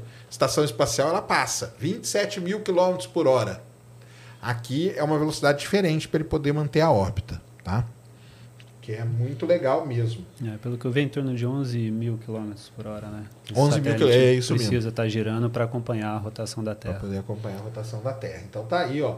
Muito legal mesmo. Não, e quando você fala que estão lá parados, não é que eles estão parados, tá? Eles estão orbitando, porém a velocidade que ele está é como se estivesse no mesmo lugar, mas eles não estão parados. É, velocidade É, angular, coincide. né? É. É, velocidade angular coincide para ele poder. Não, ele fica parado num ponto mesmo, né? Apontado para um. É. Porque aí tem a inclinação, né? Tem uma inclinação que ele vai ficar e tudo. E aí, pessoal, que entra a tal da famosa janela de lançamento, que vocês perguntam sempre. Ah, por que, que lança três horas da manhã? Não é porque é legal, entendeu? Ou porque lança ao meio-dia, ou porque que lança uma da tarde. Porque você precisa lançar no momento certo para que a sua carga, que é o satélite, chegue Obrigado. naquele ponto no momento programado. Porque ele não está sozinho lá. Tem um monte de coisa ali passando. Então você tem que. Por isso que a gente chama janela. É a janela de oportunidade para ele poder encaixar ali naquele, naquele ponto ali dele, tá? Então tá aí, ó. Muito legal mesmo. Então é, é um satélite bem diferente, né? São, não são muito Sim, essa-. Os outros não tinham essa configuração? Como que eles eram? Não, eram dois era mais- bastante mais- diferentes, né? Eles têm ali, os, são vários refletores, mas porém mais próximos do, do payload, né? Entendi. Então é uma configuração totalmente diferente, né? É realmente uma evolução do, do projeto dos satélites anteriores. Isso aí quem desenvolveu foram vocês, foi o pessoal da Viasat que Exato. desenvolveu esse, des- esse design aí diferentão, Isso. foi os engen foram os engenheiros Os lá. engenheiros da Viasat, exato. Trabalhando, estudando e. Justo. E tem, e tem uma característica terrestre muito interessante também, né? Que normalmente o, o, o, o que a gente vê, né? São antenas muito grandes, de 13 metros e tal, em cada gateway para poder se comunicar com o satélite. Teve uma coisa que a gente falou antes de a internet que vai pelo cabo e tal. Acho que, acho que é legal dizer o seguinte: a- o satélite ele só faz a- a- o transporte entre a casa da pessoa ou aonde estiver instalado até a gateway. Né? Então vai lá em cima, desce para a gateway e a gateway está ligada na fibra, que aí sim vai para a internet. Né? Não, não sai de lá e vai para. Né? Não sai da, da- da- do próprio satélite e vai voando para a internet. Então, o, o ponto que o Viasat pro 3. pessoal o que, é, o, que, é uma gateway. Então, a Gateway ela é a estação terrestre que recebe as- a, comunicação do satélite de maneira centralizada, é, faz a- a- o encaminhamento dessa, dessa, dessa comunicação para onde a pessoa quer efetivamente ir, quer ir para a internet, para qual site, e aí quando o retorno da internet é dado, a Gateway empurra de volta para o satélite e o satélite reflete esse sinal para chegar nos- na, na- na casa da pessoa. Ele recebe e transmite né, para o satélite, Exato. e o satélite, por sua vez, re- recebe e transmite para milhares de terminais que estão instalados. Justamente. no- que são os clientes. Né? E aí, é- é uma, uma evolução que o, o, o projeto do Viasat 3 tra- traz é, é você sair do modelo de gateway muito grande, concentrando muita, ah, ah, muito transporte ao mesmo tempo, para gateways muito menores, divididas e interconectadas. Então, você passa a ter uma resiliência, uma disponibilidade maior do satélite, você passa a ter uma, uma escala de aumento de capacidade que depende também da, da, da porção terrestre e que traz uma, uma de novo, a gente está falando da, da, da economia da história, né? da, do valor, é, quando você diminui essa antena, quando você diminui essa estrutura, diminui o consumo de energia, você diminui também o custo de se ter essa, essa estrutura terrena e, aí você passa então a refletir isso no custo para o usuário final. Essa é mais uma evolução que ajuda nisso. Legal. O pessoal aí, para entender, é o seguinte, galera. Existe ali, quando você pega. Acho que é na Dutra, se não me engano. Você vai andando aí pela Dutra ali, vai chegando no, Rio, ali no estado do Rio de Janeiro. Você passa na estrada e você vê- olha para o lado ali, você vê um monte de antena parabólica. Ali da, da Embratel, por exemplo, famosa. É um lugar famoso que tem ali. Acho que é no Rio que fica, se não me engano, né? Ah, um é um gateway desses, né? Da Embratel. Que Sim. são aquelas parabólicas, sabe aquela antena parabólica gigantesca? É aquilo lá. Com, como essa antena parabólica gigante agora, vamos dizer assim, ela está lá no satélite, por isso que ele tem aquela antenona gigante, a antena aqui na Terra não precisa ser tão grande assim. Então, com uma antena menor, você vai ter uma capacidade até maior de, de se comunicar. Então, às vezes, aí alguém passa numa estrada e vê aquele monte de parabólica assim. Isso é esse gateway que, que o Elton está falando. É um, são pontos específicos de comunicação direta com o satélite. E dali vai para quem tem aquele acesso. Isso. Né? É exato. Isso? Exato. Melhor a, explicado possível. É, e aí as antenas de você, aí as antenas que vão se comunicar com ele não precisam ser tão grandes assim, é isso, né? Isso. Exato. Aí elas têm um tamanho, ainda são essas parabólicas, mas menorzinhas, é isso? É, são bem menores, né? Por é, são, quanto, são várias. Acho que são em torno de 2,5 é, de, de raio. Da Gateway, não, é isso. ah, é? Dois, caramba, 2,5. Pequenininha Sim. mesmo, cara. Sim, de são bem menores. mesmo. É de diâmetro. É de diâmetro. 2,5 de diâmetro, tá, pessoal? Então, uhum. com uma antena de 2 metros e meio de diâmetro, você vai conseguir fazer a comunicação com ele porque eles pegaram, isso aí realmente é um negócio muito interessante, cara. Os, os caras que pensaram nisso aí, né? É muita inovação, né? É, eu acho que o legal é legal, que muitas vezes quando a gente fala em comunicação satelital, o pessoal acha que lança o satélite e está tudo resolvido, né? Mas tem toda uma estrutura de terra que precisa ser feita para que o, o, negócio todo funcione. Funcione. É Se não tiver, é como que o sinal vai vir do satélite para... É, não tem Exato. Como. Você tem que ter antenas em terra, tá? Então isso aí é uma coisa. Igual hoje, quem assistiu lá a Juice viu, quando a Juice foi passando, ela passou em cima de Natal, ali no CLBI, eles têm a comunicação. Tem uma, uma grande. O pessoal de Natal, aí se tiver alguém de Natal aí na live, vai saber do que eu estou falando. Lá em Natal, você olha lá, tem uma parabólica grandona. É essa, esse negócio, essa gateway aí. Entendeu? São os termos técnicos aí para vocês ficarem ligados, tá? Então, muito legal. Então, os caras desenvolveram isso tudo, isso aí. Então, esse desenvolvimento aí é tipo uma patente de vocês. É um negócio patenteado da Viasat. Sim, sim tecnologia interna desenvolvida pela Viasat. Sensacional. Legal pra caramba isso, cara. Eu, eu nunca tinha visto um satélite com essa... Com essa... Com esse negócio aí. É, é muito empolgante, né? Tipo assim, parece até que a gente também trabalha na Viasat, porque é muito legal isso. É legal, a gente começa a, a, a a ouvir né, os técnicos e, e como isso impacta na, na, vida no dia a dia é espetacular. Não, e a gente que faz transmissões de lançamento e vê um satélite desse, como o Sérgio falou, diferentão, uhum. ele é todo diferentão. Ele é. Muito legal e muita tecnologia envolvida e muita novidade, muita inovação. Tem um negócio bacana também de falar, eu, eu vou só dar o, né, o, o, o ping aqui, vocês discutam, mas é Uh, ele, o, o, satélite ele não, ele, não, ele não lança um foco único. Né? O satélite de telecomunicações não lança um foco único no, no mundo inteiro, né? ou na cobertura dele. Ele lança é, spot pins, né? ele lança focos, muitos focos. Né?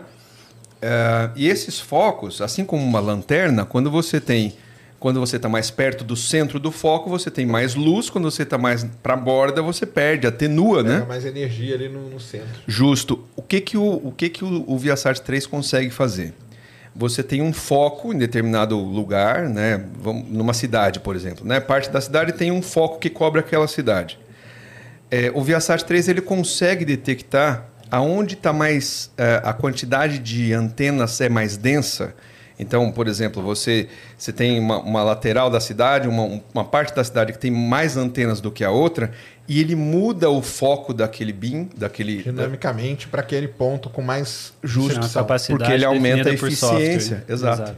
Então ele ele ele analisa isso o tempo todo e ele faz essa essa realocação Caramba, tem disso, uma inteligência artificial que roda ali nele? Deve ser, né? Alguma coisa, né? Sim. Uns algoritmos assim, né? É, é uma evolução agora, né? Dos, dos, novos satélites que vem vindo, né? Essa capacidade de alocação é, dinâmica, né? dinâmica, né? Da, Entendi. Que era, era um problema, né? Em, em satélites Justo. anteriores que você tinha esses é, spot beams que o Elton comentou.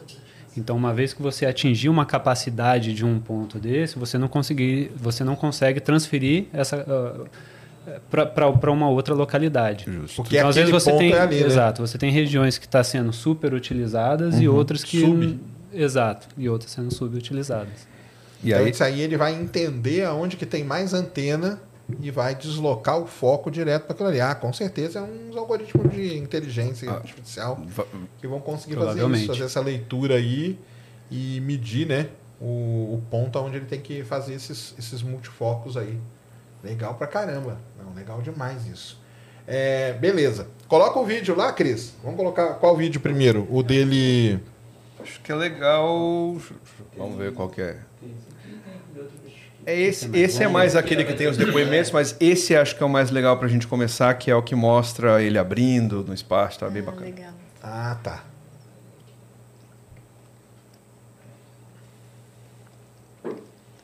Abrindo os painéis. Justo. Ah, e aí mostrando ó, como que vai ser a abertura dos painéis. ó. Então abre aquela parte central, depois vai abrir as partes laterais. Perdeu um pouquinho de definição né, o vídeo, não sei o que foi. Ah, a abertura do. Ah, ah, ali tá mostrando como vai abrir, cara. Que Mas é só legal. pra gente, tá? No, no vídeo tá legal. Ah, no vídeo lá tá bacana? Tá. Ah, então tá. Aí dá para ter uma ideia da, do tamanho ali do, do mastro de É. fixação do refletor. Ah, não. Olha só, cara.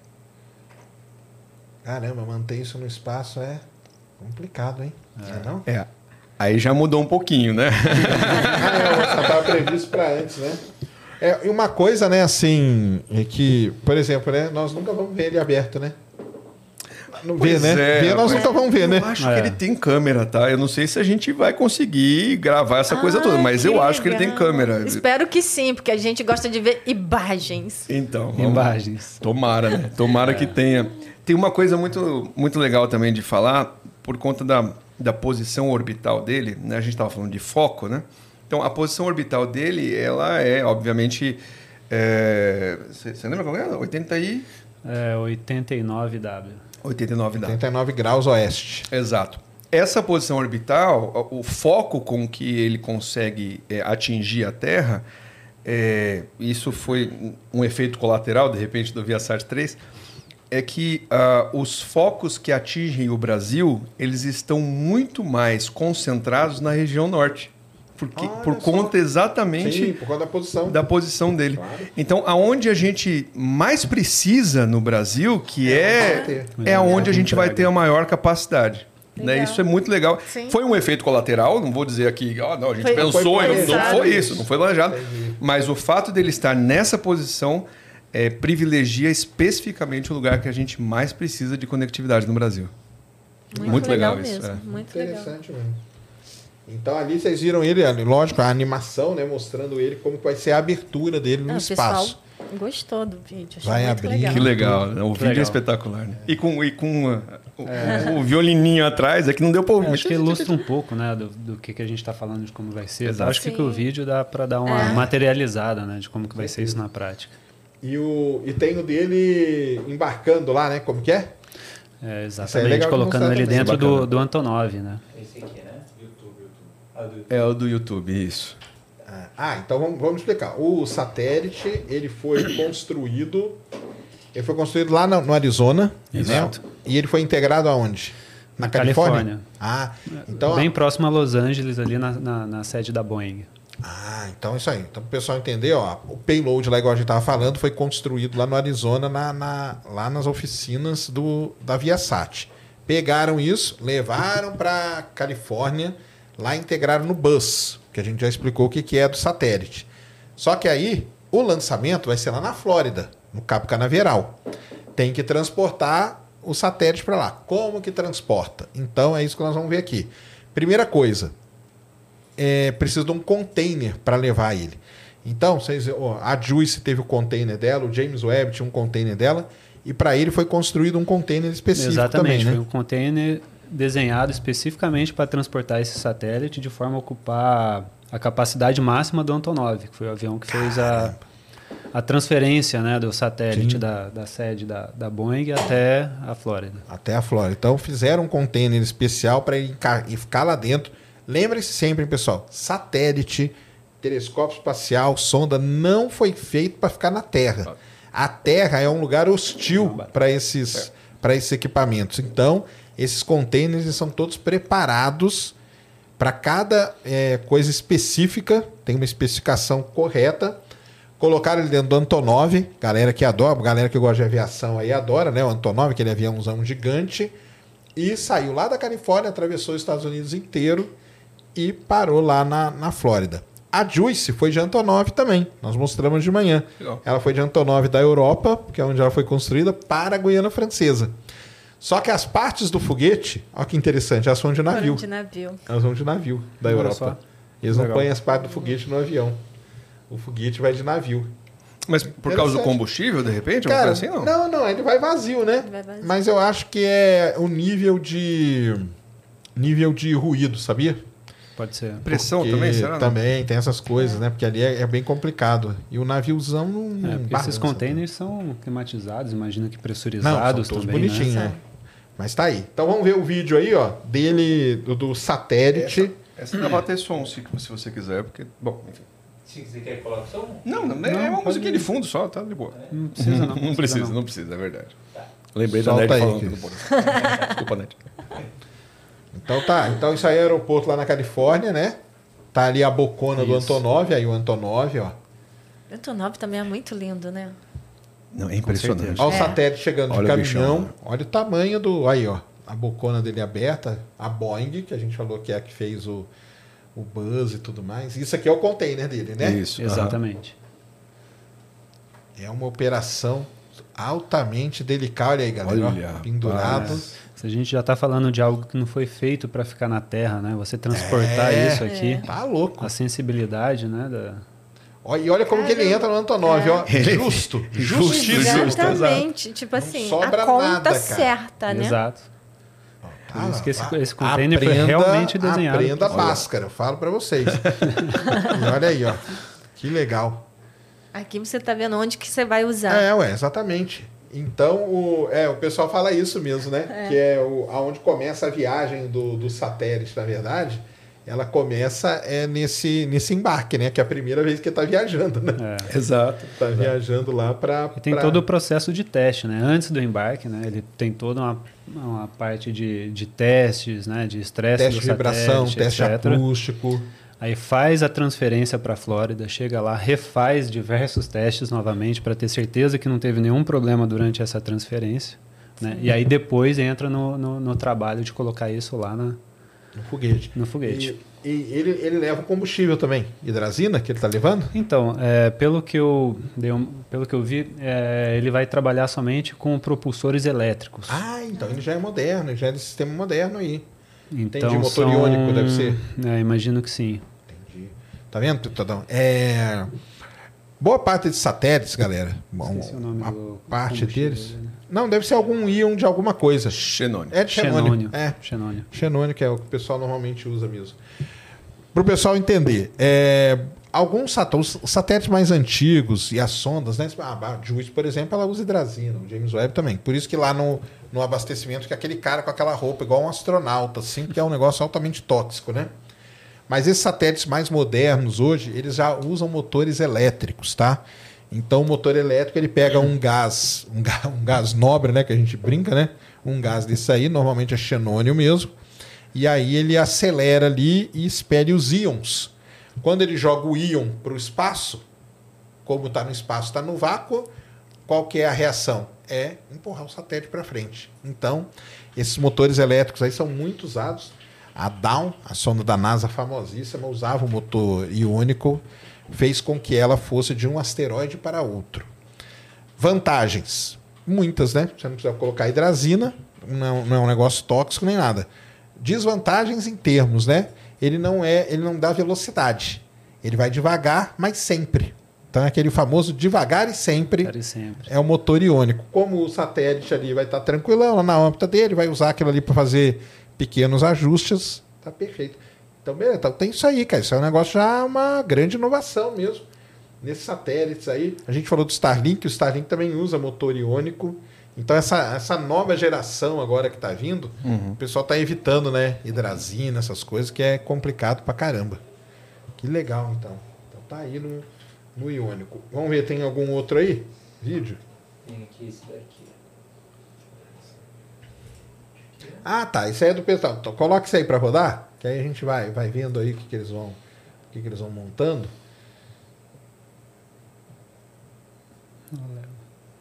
Aí tá CFO, né? CFO do, da, da Viasat. Esse é o Mark Miller.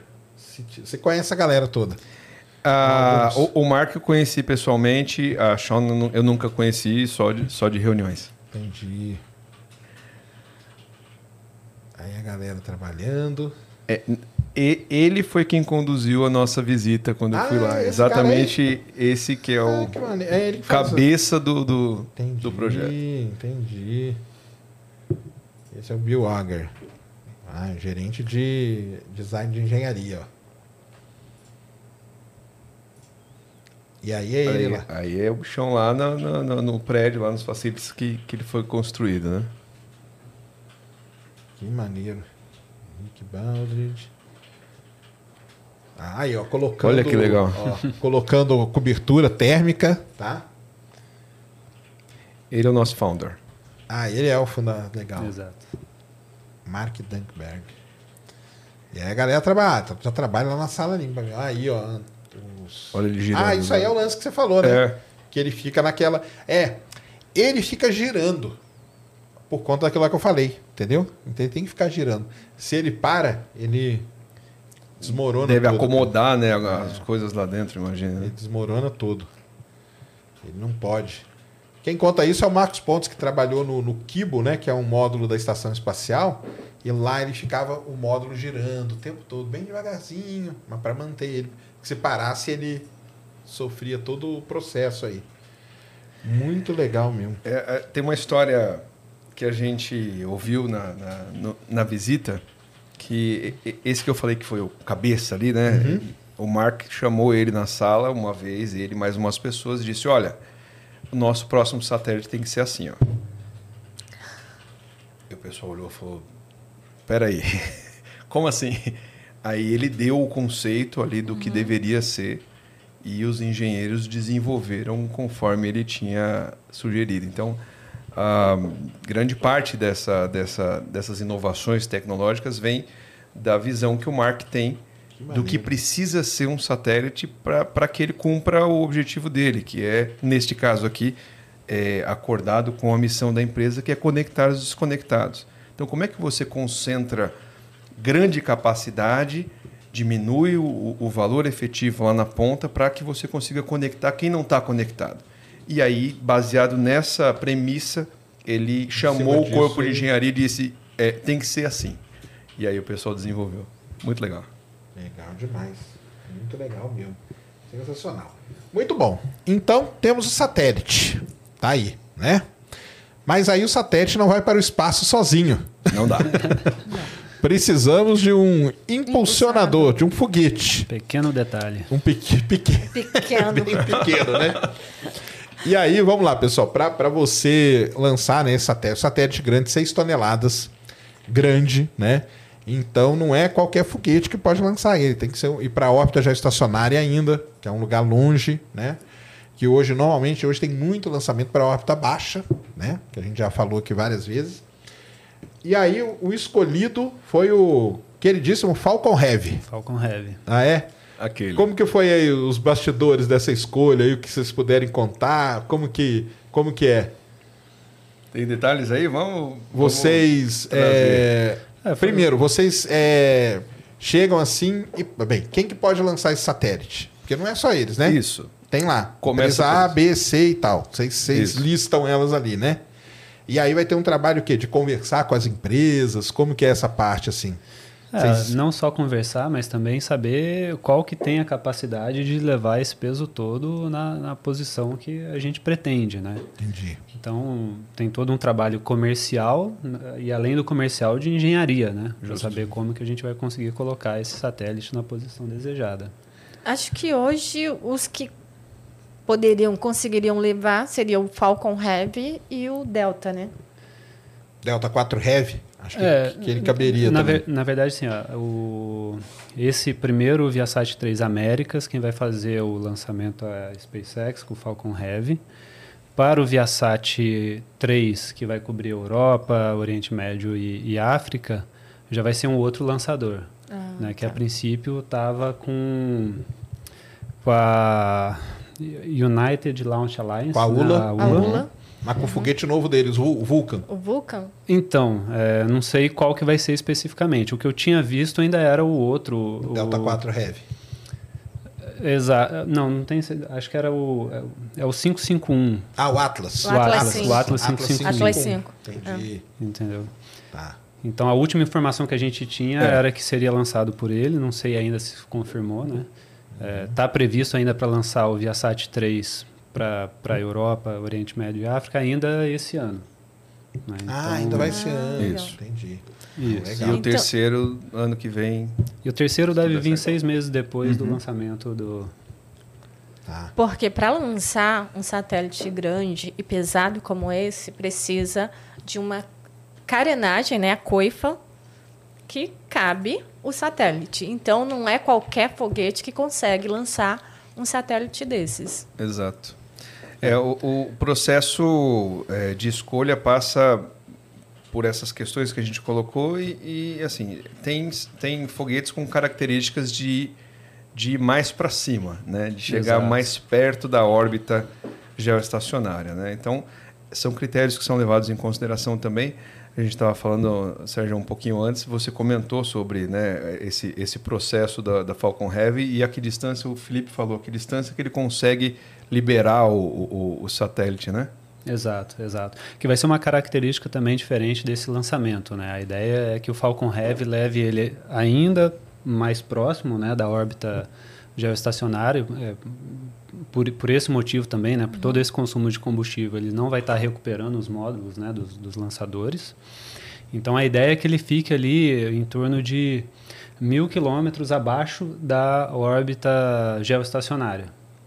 E assim o satélite O vai que é gastar menos perto, ainda né? combustível. É muito perto, né? É muito Ele não perto. vai ter aquele processo de entrar na órbita de transferência, né? Ele, a- a- o processo da órbita de transferência vai ser bem menor né, do que lançamentos tradicionais.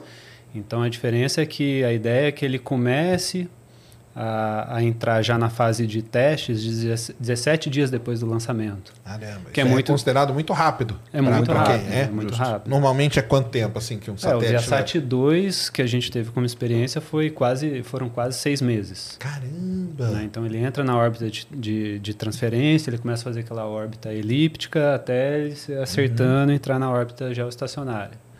Então a ideia com o Viasat 3 é um pouco diferente, né? E que a gente consiga colocar ele aí na, na órbita antes, né? geoestacionária em torno de 17 dias depois do lançamento. Que legal. Então é isso que vai acontecer. Vai ser no Falcon Heavy, galera. Só que não vai ter. A gente falou meio ontem isso, né? É. Mas eu tinha que confirmar. Porque quando você vê o, o, o foguete da SpaceX, uma dica para vocês: você olha embaixo dele. Que normalmente as perninhas dele estão dobradinhas ali quando ele vai pousar. Fin.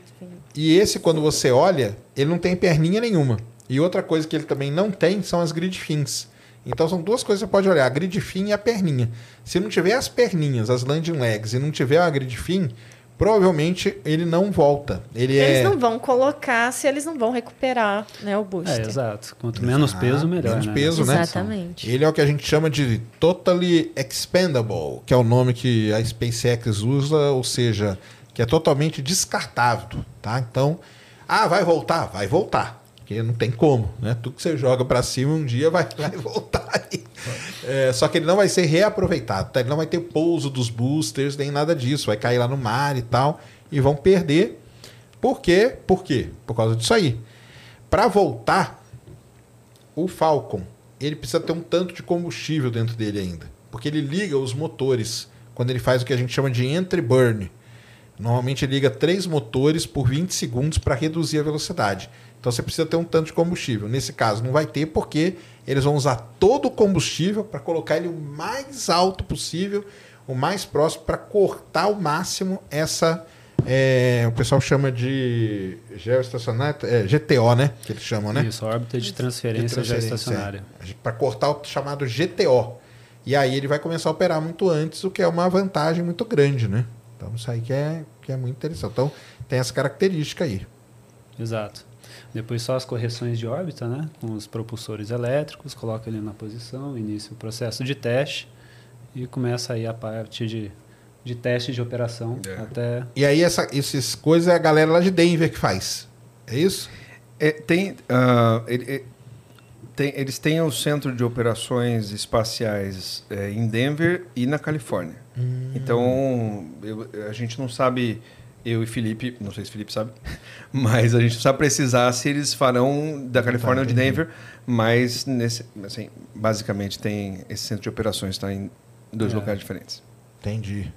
E acompanhar a abertura, tudo. Essa, vocês vão acompanhar de alguma forma? Como que é? Essas Ah, coisas chegam em vocês? A Como gente, que... a gente fica na expectativa, assistindo tudo que eles transmitem, né, trazendo todas as informações. Tem, tem redes internas que Ah, a é, gente isso aí que eu ia sabe, perguntar. né? de- A- do Aqui que a gente está tá montando uma operação no escritório, né? Para estar É. acompanhando aí o Ah, é? lançamento, né? Então Ah, a gente está. Fazendo um coquetel, assim e tal. Ah, que a gente legal. teve, né, teve que Não, claro. esperar um pouco. Claro. É, E o, então, mas aí o. o então, ah, tem essa rede interna aí, que aí vocês vão ficar sabendo. Está tudo aberto. Ah, abriu, abriu a.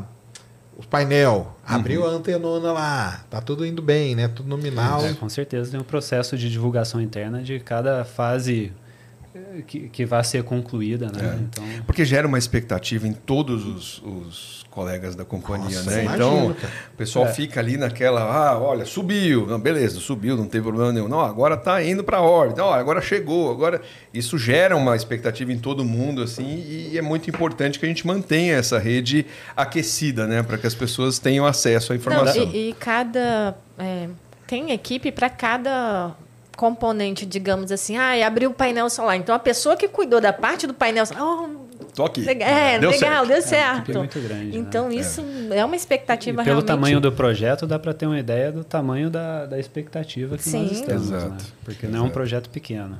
E aqui no Brasil, no, no- no escritório aí de vocês, como que é a expectativa? O que o pessoal tá achando disso? O pessoal gosta dessa área? Como que é assim? Porque assim, a Viasat é uma empresa grande, então tem gente de todos os tipos de, de atividade ali. Desde o tipo, a parte jurídica. Por exemplo, tá- tem lá um advogado. Sim. Ele tá sabendo o que, que vai acontecer. Ele- Tem a parte do. Tem, tem os engenheiros, lógico que aí vocês estão mais próximos, É. é. beleza. Mas tem aquela galera que normalmente fica mais distante dessas coisas, né? Mas como que tá essa, essa coisa aí de- internamente ali?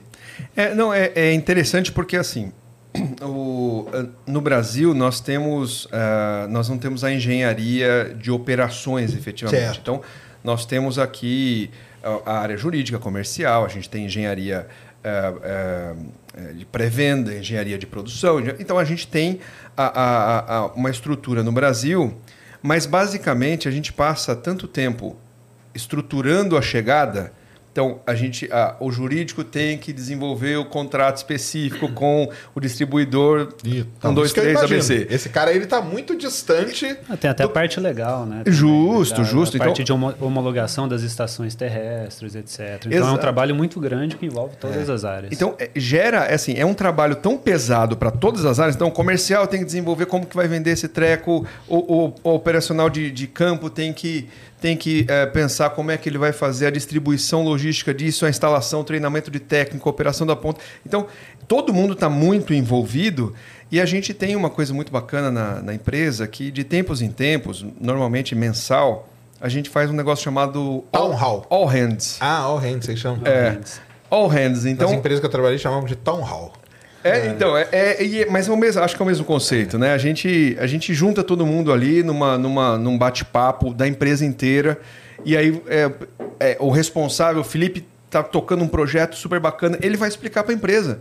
Olha, olha o que a gente está fazendo aqui, olha que bacana e tal. E de uma maneira acessível. Então, ele não vai usar os termos de engenharia aplicada ali para aquela para a galera que não está no dia a dia. Mas o fato de você é, é, explicar de alguma maneira, engajar de alguma maneira, faz com que essa pessoa venha para perto. Ela, ela faça Sim. parte, ela, ela deseje que isso funcione, que saia do outro lado. Então, é muito bacana a maneira como a gente trabalha essa comunicação interna, essa, essa distribuição da informação, justamente para criar engajamento, né? Sim. Ah, então, isso aí é importante pra caramba.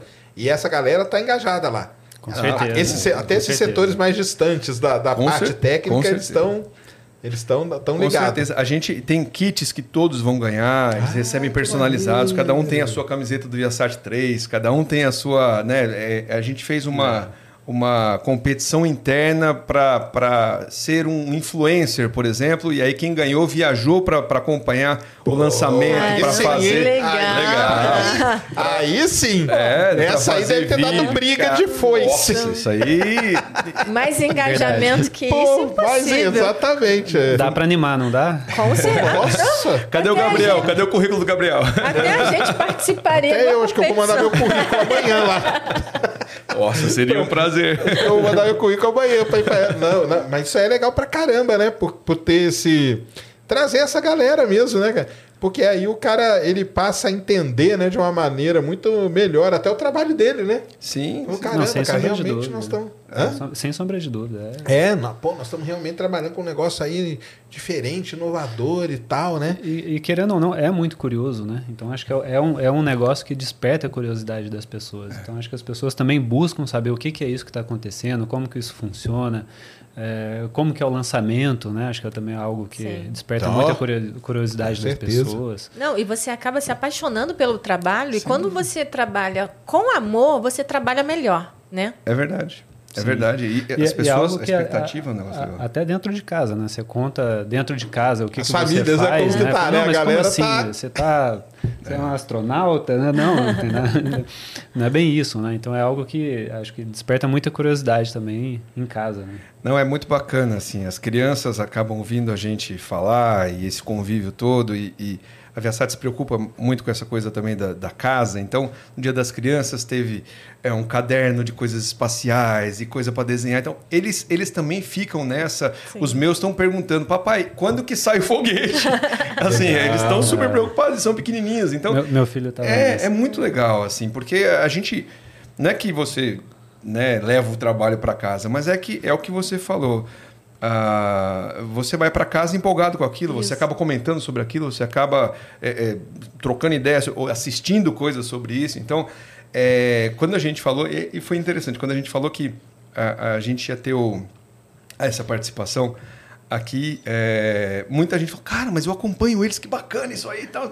Então, assim, gera é, é, não só o engajamento porque é, trabalham conosco, mas assim, gente que, que carrega essa, essa curiosidade, essa carga, essa, essa Às vezes vontade ali de aprender, escondido né? ali, né, dentro da Viasat, tem um cara que gosta, você nem sabia que o cara gostava disso, né? Exato. E acaba descobrindo Exato. que ele gosta, né? É legal, Não, muito legal. aí. E aí vai ser lá em Brasília, essa fe- festeira toda aí. Não, minha festeira vai ser pequenininha, que a minha equipe em Brasília é pequena. Aqui em São Vai Paulo. aqui em. São Ah, Paulo. vai ser aqui em São Paulo? É, aqui na Opa! Berrine. Ah, ô, aí, ó, pertinho de casa, hein? Pertinho. Tá perto, Ó, hein? acho que dá. Estão super Olha, a gente convidados. já, já estejam convidados, assim, que é, que é que acho que vocês vão estar numa posição muito nobre, É, né? nós vamos estar transmitindo A aí. gente Só vai estar trabalhando. Só se a transmissão for feita no nosso ama. escritório, né? Hum, Põe, põe, põe um telão lá na festa, lá pra galera acompanhar, a, A gente, gente- gritando. É. Ótimo. Fala que o satélite é inovador, mas a transmissão também. Vocês vão assistir, né? Com Com certeza. certeza. Então mandem mensagem que a gente. Ó, manda igual o professor hoje. Passando É, a live na aula, man- aí mandou mandando. mensagem. Ô, Ó, manda meus uma- alunos. Você vai estar aí? Manda uma foto pra gente. É, mandar, que a gente pode mandar. mostrar Com na certeza. live. Com eu certeza. com a gente certeza manda, estar, manda é. da festa de Brasília, o Felipe manda da festa de São Paulo. Isso mesmo. Ah, então a Viasat tem escritório aqui também. É, o, o, O fo- o QG principal é aqui. é. Ah, Exato. Fica ali na Berrine. é, a gente tem cerca de 50 funcionários aqui. Em Brasília tem seis, cinco, seis lá. Ah, a gente tem. No mundo a gente tem pouco mais de 6 mil funcionários, né? Aqui no Brasil, como a, a operação comercial ela é muito mais evidente, a gente não precisa de tantas pessoas, mas a gente tem contratado muito. Nossa equipe aumentou, assim, dobrou de tamanho do ano passado para cá, praticamente. Porra, aí, galera. Vocês estão perdendo tempo, viu só? E sabe o que eu acho legal? Agora. É que a gente convidou vocês para vir aqui participar do Ciência. E mais legal ainda que a gente vai conseguir transmitir um lançamento. Gente, Cara. muito legal isso, né? Eu Acho muito legal, né? A gente vê todos esses detalhes aí do Sim. satélite, né? Então acho que até para vocês, né? Quando vocês forem narrar o lançamento, vocês saberem Claro, aí a gente tá Muito com mais um profundidade, o que aí que é, de informações para comentar na hora e explicar pra galera. Porque são perguntas que o pessoal faz, né? Sim. Sim. Então eles, eles perguntam assim direto, né? Esses detalhes, né? É. Ah, por que, que tem essa antena? Por que, que é desse jeito? Por que, que vai para tal órbita? O que, que vai fazer? Isso aí é a pergunta que o pessoal mais sai. Lançou? Já lançou? Já lançou. Já lançou é a pior de todas. Não, o mais legal Já é, lançou, é é, a a pior. resposta Tá mostrando do foguete, Sérgio. né? Você tá É, vendo o foguete lançou? na tela? Você acha que já lançou? Eu Parece um foguete lançado. É, eu não vou responder, eu vou deixar para você. Ó. Você olha aí e você pensa. É, tem uma. Eclipse, então é pior ainda. Eclipse do Sol, aí tá de noite. Vamos supor que o eclipse do, é lá do outro lado do mundo. Dá pra eu ver aqui da minha casa? Aí eu falo, cara, é o seguinte, abra a sua janela. Tá Se sol. você vê o sol, você com certeza vai ver. Se- Se você tá no Brasil aqui, cara, tem. Mas é, o pessoal eu gosto deles, eu gosto das perguntas. Já lançou? Já lançou? Muito bom. Então, e aí ontem, né, eu mostrei aqui o, o Falcon Heavy, ontem ele saiu do hangar. O satélite hoje ele tá onde? Ele tá lá na, na Flórida. Ele já tá, tá, lá no na Cabo Flórida. Canaveral. Só que ele não foi integrado ainda no Falcon Heavy, né? Porque É. o teste estático ele faz 100, né? Ele faz estático, estático 100. 100. Ele tá. Ah, mas ele já foi encapsulado? Já tá na coifa? Como que é? Não tenho certeza. Eu imagino co- como é, o lançamento já estava próximo, é, imagino que eles já estavam fa- fazendo a integração. É, é, seria muito pouco tempo, eu, eu acredito, né, de, de fazer isso até segunda-feira, terça-feira, que é o lançamento. Mas a gente está no campo do imaginário, que essa informação a gente não tem. Entendi. Então, então, é, mas deve estar, né? Porque então ele tá lá na, na- na- saiu da Califórnia, foi para Flórida no Antonov, chega lá, ele faz vários testes para ver se não teve problema e aí ah, encapsulam, colocam ele dentro da coifa que a gente chama e ele fica lá. Ontem o Falcon Heavy saiu lá do hangar, foi lá para o pad 39. o- os Falcons, né? Para o pessoal entender, eles vão, eles vão deitado, chega na plataforma, ele fica de pé. E aí fizeram o teste estático. Para quem não tem ideia do que a gente está falando, teste estático é quando você liga os motores do, do foguete por alguns segundos ali. E nesse- nessa ligada de motor, o computador corre tudo ali que tem que correr, vê se está tudo certinho com, com, com os equipamentos, com tudo e tal. E aí desliga. né? Demora ca- pouquíssimos segundos, tá? 5, 6 segundos para esse teste estático que a gente chama. E aí depois o foguete volta, porque aí vai vir o satélite com a coifa, vai ser integrado no foguete, e aí depois ele vai para lá, fica de pé de novo e fica pronto para o lançamento, né? E aí, o lançamento, vamos falar, né? Tava para terça-feira, né? Para dia 18, ia ser dia 18 de abril, galera. Só que foi adiado. Aí temos uma informação em primeira, primeiríssima, Primeiríssima mão. Isso que é legal, que eu queria saber de vocês, porque é, nós, né, meros mortais aqui, a gente só fica sabendo quando os caras divulgam aí, né? O Space Flight Now divulga, ou a própria SpaceX, logicamente, divulga. E às vezes a gente fica sabendo só no dia, eles já sabem É. muito tempo antes. Ele- a SpaceX não costuma. Como divulgar. que é esse esse bastidor aí do contato, né, de vocês com a, no caso a SpaceX, mas com a empresa que vai lançar aí? É um contato próximo? Como que é isso? Vocês ficam sabendo todo dia tem algum algum relatório, algum, como que é essa, essa parte aí? É, toda essa rede de comunicação né, que a gente comentou que a empresa tem interna. Né? Então, é uma notícia que dessa que quando acontece, ela vem, vem se passando. Né? Então, ela chega ali a quem tem que chegar de uma maneira bem rápida, né? porque o pessoal está acompanhando de perto, está trabalhando lá é, em conjunto lá com a, com a SpaceX na, na, na integração. Então, qualquer intercorrência que tenha, a informação chega bem rápido. É, a gente precisa preparar né, a, a- a- informação para divulgá-la. Né? Então, tem, tem veículos que estão eh, de, de, de mídia que estão envolvidos, tem toda uma operação comercial envolvida. Então, é importante que a gente tenha a informação o mais rápido possível para poder saber como tratá-la, né? internamente nas, na operação e também externamente na divulgação e, e nisso tudo. Agora, uma coisa importante, eu acho que a gente estava comentando sobre isso, é o quão normal é, é- é esse tipo de Sim, situação, né, Sérgio? Com certeza. Isso aí é a coisa mais normal do ano. O pessoal tem acompanhado aí a semana, né? Nós estamos acompanhando o Falcon 9 lá na Califórnia, que faz com as quatro ou cinco vezes já que tentaram lançar. E, e ele tá levando um satélite brasileiro também, o VCube 1 Isso. da, da Visiona, Da né? Visiona, isso. Da Visiona, tá indo lá um CubeSat. E essa madrugada aí nós ficamos faltando 28 segundos, deram um scrub, galera. Então, bem-vindo aí ao mundo dos lançamentos É. de foguete. É Se assim mesmo. acostuma. Acostumem-se, porque é assim, não tem como, cara. Não tem como. A Juice, que era para ir ontem, conseguiu ir hoje.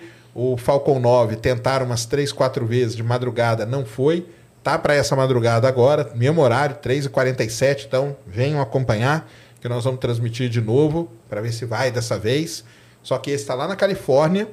E, e aí o Falcon Heavy seria de 18, mas aí foi adiado, não tem a data ainda específica, né? Não, ainda não tem a, a data específica. A gente, é, assim que a gente tiver essa confirmação, a gente espera poder é, compartilhar. Mas é, é isso, né? Quando ele é adiado, você tem um impacto de outras janelas, de outros lançamentos, Sim, de outras, exatamente. né, outra operação. Então, a confirmação da nova data é sempre Dependente É. de vários É. fatores, Exato, né? Não é só uma coisa só. A mesmo. ideia é que seja o quanto antes possível, né? Mas Justo. A gente ainda não tem essa, essa confirmação. É. Mas vocês provavelmente saberão em primeira mão de novo, porque né, vocês transmitirão esse lançamento para a gente também. Sim, E a não, gente com está muito feliz de transmitir esse lançamento. A gente gosta muito quando tem é, alguma missão que tem brasileiro envolvido de certa forma. Então a gente Legal. está muito feliz de transmitir esse lançamento. Muito legal. Não, é isso mesmo. E, e a expectativa é gigante, né? Com vocês, né? É, a gente. é, a- gerir expectativa é sempre um É, negócio isso muito desafiador, né? E, e a gente. É, a- o Viasat 3 ele é, uma, é, ele é uma, uma inovação no mundo satelital.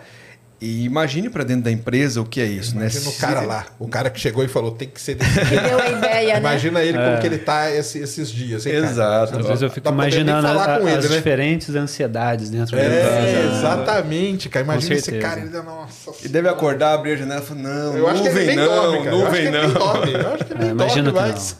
É. Mas a doido. ansiedade é muito grande, né? Agora, né? chegando mais próximo, né?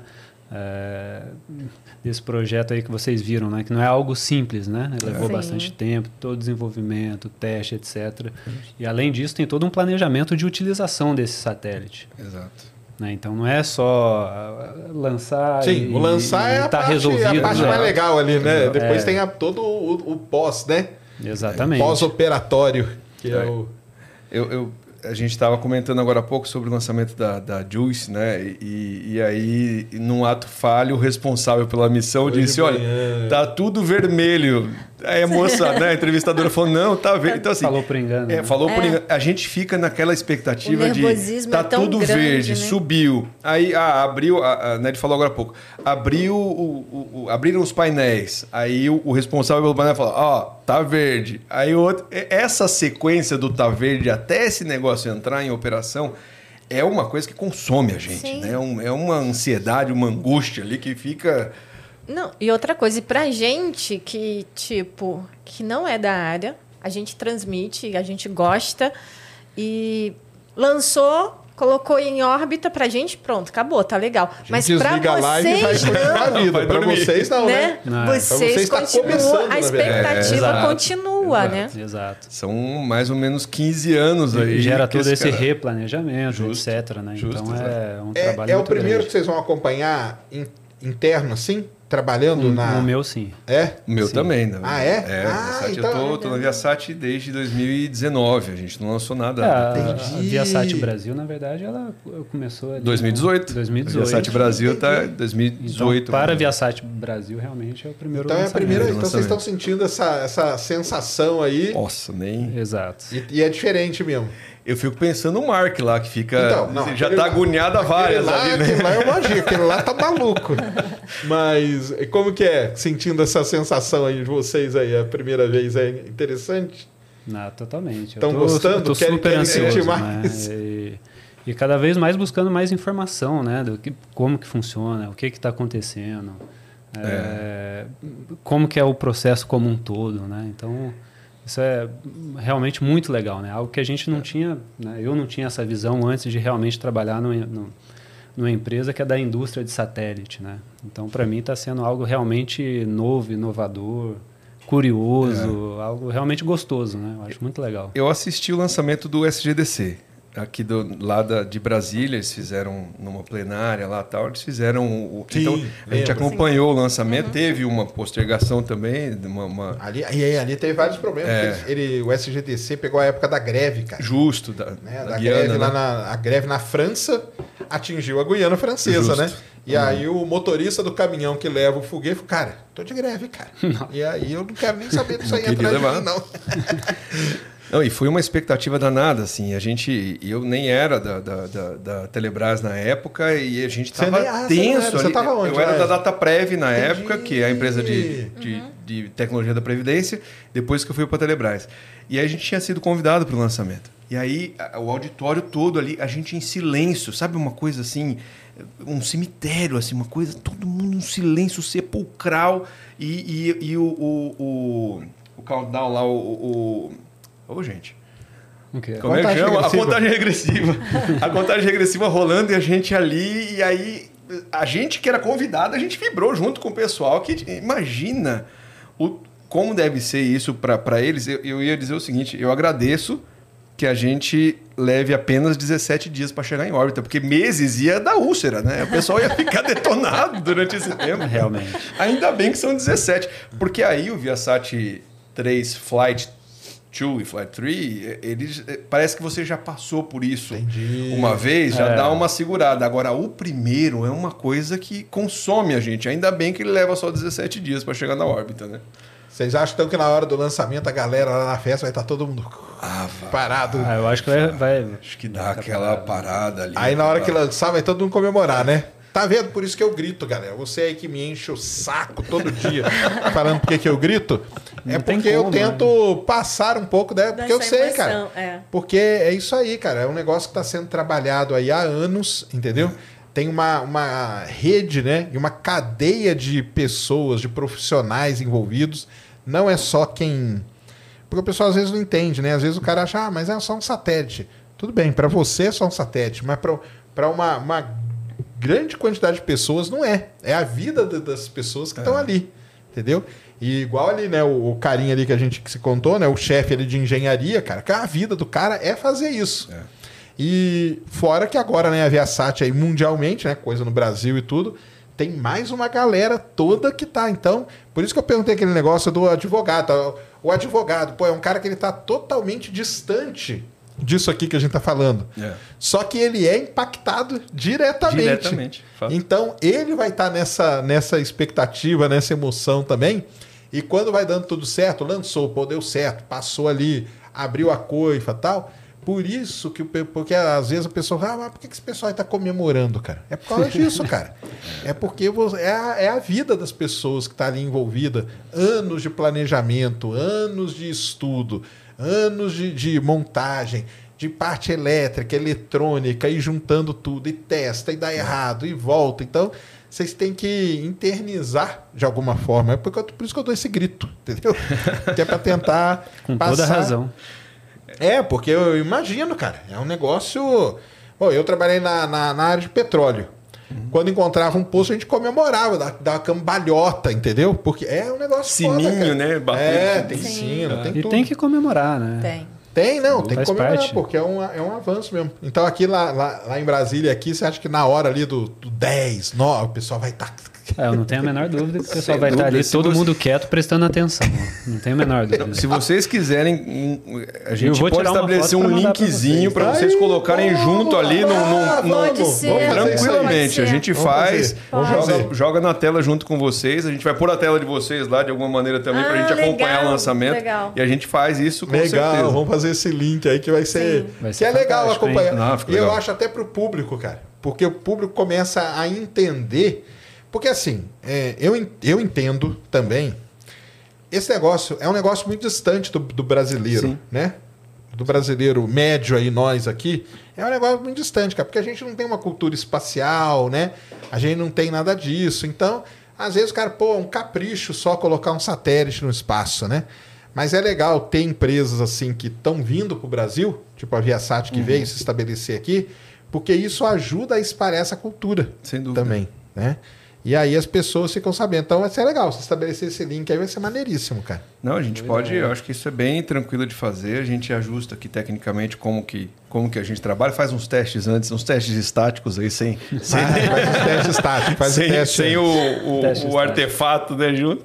É, mas acho que vai ser muito bacana. A gente faz isso tranquilamente, vai ser um prazer dividir Não, esse, esse momento com vocês aí, com o público de vocês também, que é fiel e espetacular. Tem que ser interessante demais. E vocês não tiveram vontade de ir pra lá, não? Como que é? Rapaz, vontade não falta, né? A, a fila é grande, né? De gente querendo a ir fila pra é lá. grande, a fila é A fila é grande. grande, a fila é grande. É, a gente tem é, alguns colegas Brasileiros estão estão indo, lá? alguns brasileiros Ah, é? estão indo. legal. Nosso nosso CEO aqui Brasil está indo, o Leandro. Aliás, eu acho, Sérgio, que dá pra gente pedir pro Leandro fazer um vídeo e mandar Então, na- seria legal. um videozinho lá, a hora que ele estiver lá na, na- lá junto, lá perto, ele vai fazer um vídeo e mandar pra gente aqui. Que a gente coloca aqui durante a Eu não- transmissão, eu- cara. Muito eu bom. não sei, eu tô, tô- Leandro, eu tô ali é pra câmera, Leandro, eu tô, tô comprometendo, a gente vai ter que ver isso depois. Mas é legal, mano, colocar na transmissão alguém que tá lá pertinho, Sim, acho que fica sim, super bacana. É, só não vai acontecer se for proibido fazer vídeo lá. Aí eu tenho que ser desmentido aqui, eu não sei como que funciona. lança- Onde que ele Lançamento- vai, onde que ele vai assistir? Lá de dentro de Cabo Canaveral? Sim, lá, lá de é, dentro. lá de dentro. Mas lá, de naquela, naquela arquibancada, muito provavelmente. dentro. Não, acho que é uma estrutura Ah, Específica uma específica, específica. é. Ah, mas dá, isso aí dá, porque mesmo assim é longe do foguete. Não, então acho que. É. Então, se der certo, Mas é, a você gente não for um manda. vídeo, não, você pode, pode mandar uma foto, Foto, também. foto com entendeu? certeza. Uma Foto foto, com certeza. qualquer coisa que a gente põe aqui na hora e mostra lá. Muito, não, é legal demais. Não, é legal, cara, é legal estar nessa... Porque vocês, vocês já gostavam, de certa forma, e acompanhavam outros lançamentos, agora vocês estão do outro lado, né? Ver o com nosso, né? Putz. Com certeza.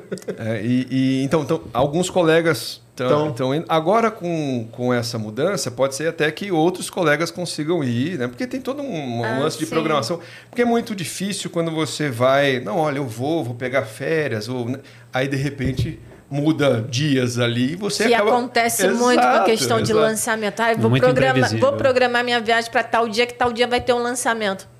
Adia o Exato, lançamento. Aí é exato. complicado mesmo. Exato. E aí, assim, é, por conta dessa programação, também o pessoal hesita um pouco. Porque Sim. uma coisa é você já estar nos Estados Unidos, ah, vou fazer um voo interno ali e tal, fico ali na casa de um amigo ou qualquer coisa assim. Outra coisa é você sair daqui para lá e, de repente, tomar um...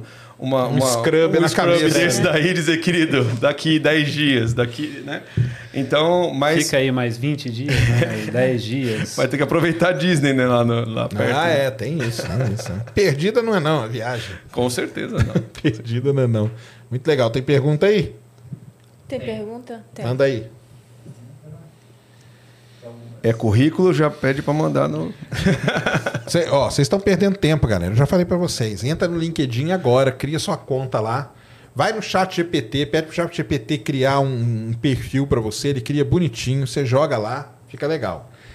Ismael Matos. Boa noite, Sérgio Ned. Me chamo Ismael, sou responsável pelo canal do TikTok. Ah, tá, esse cara aí. Gostaria muito de falar com vocês e saber o que você acha dos vídeos que eu publico lá. As pessoas têm se interessado cada vez mais por astronomia graças ao seu trabalho. Parabéns.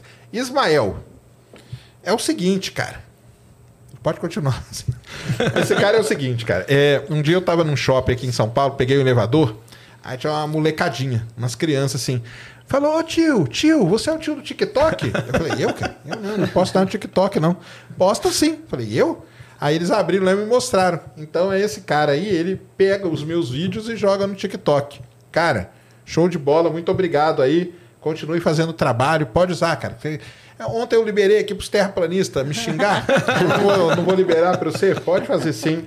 Valeu demais, cara. Muito obrigado. Liberou para o pessoal deixar De de, gostar de, de É, astronomia, né? Não vai liberar para o pessoal. Muito bom. Dancinha da Terra plana. Né? É. Então.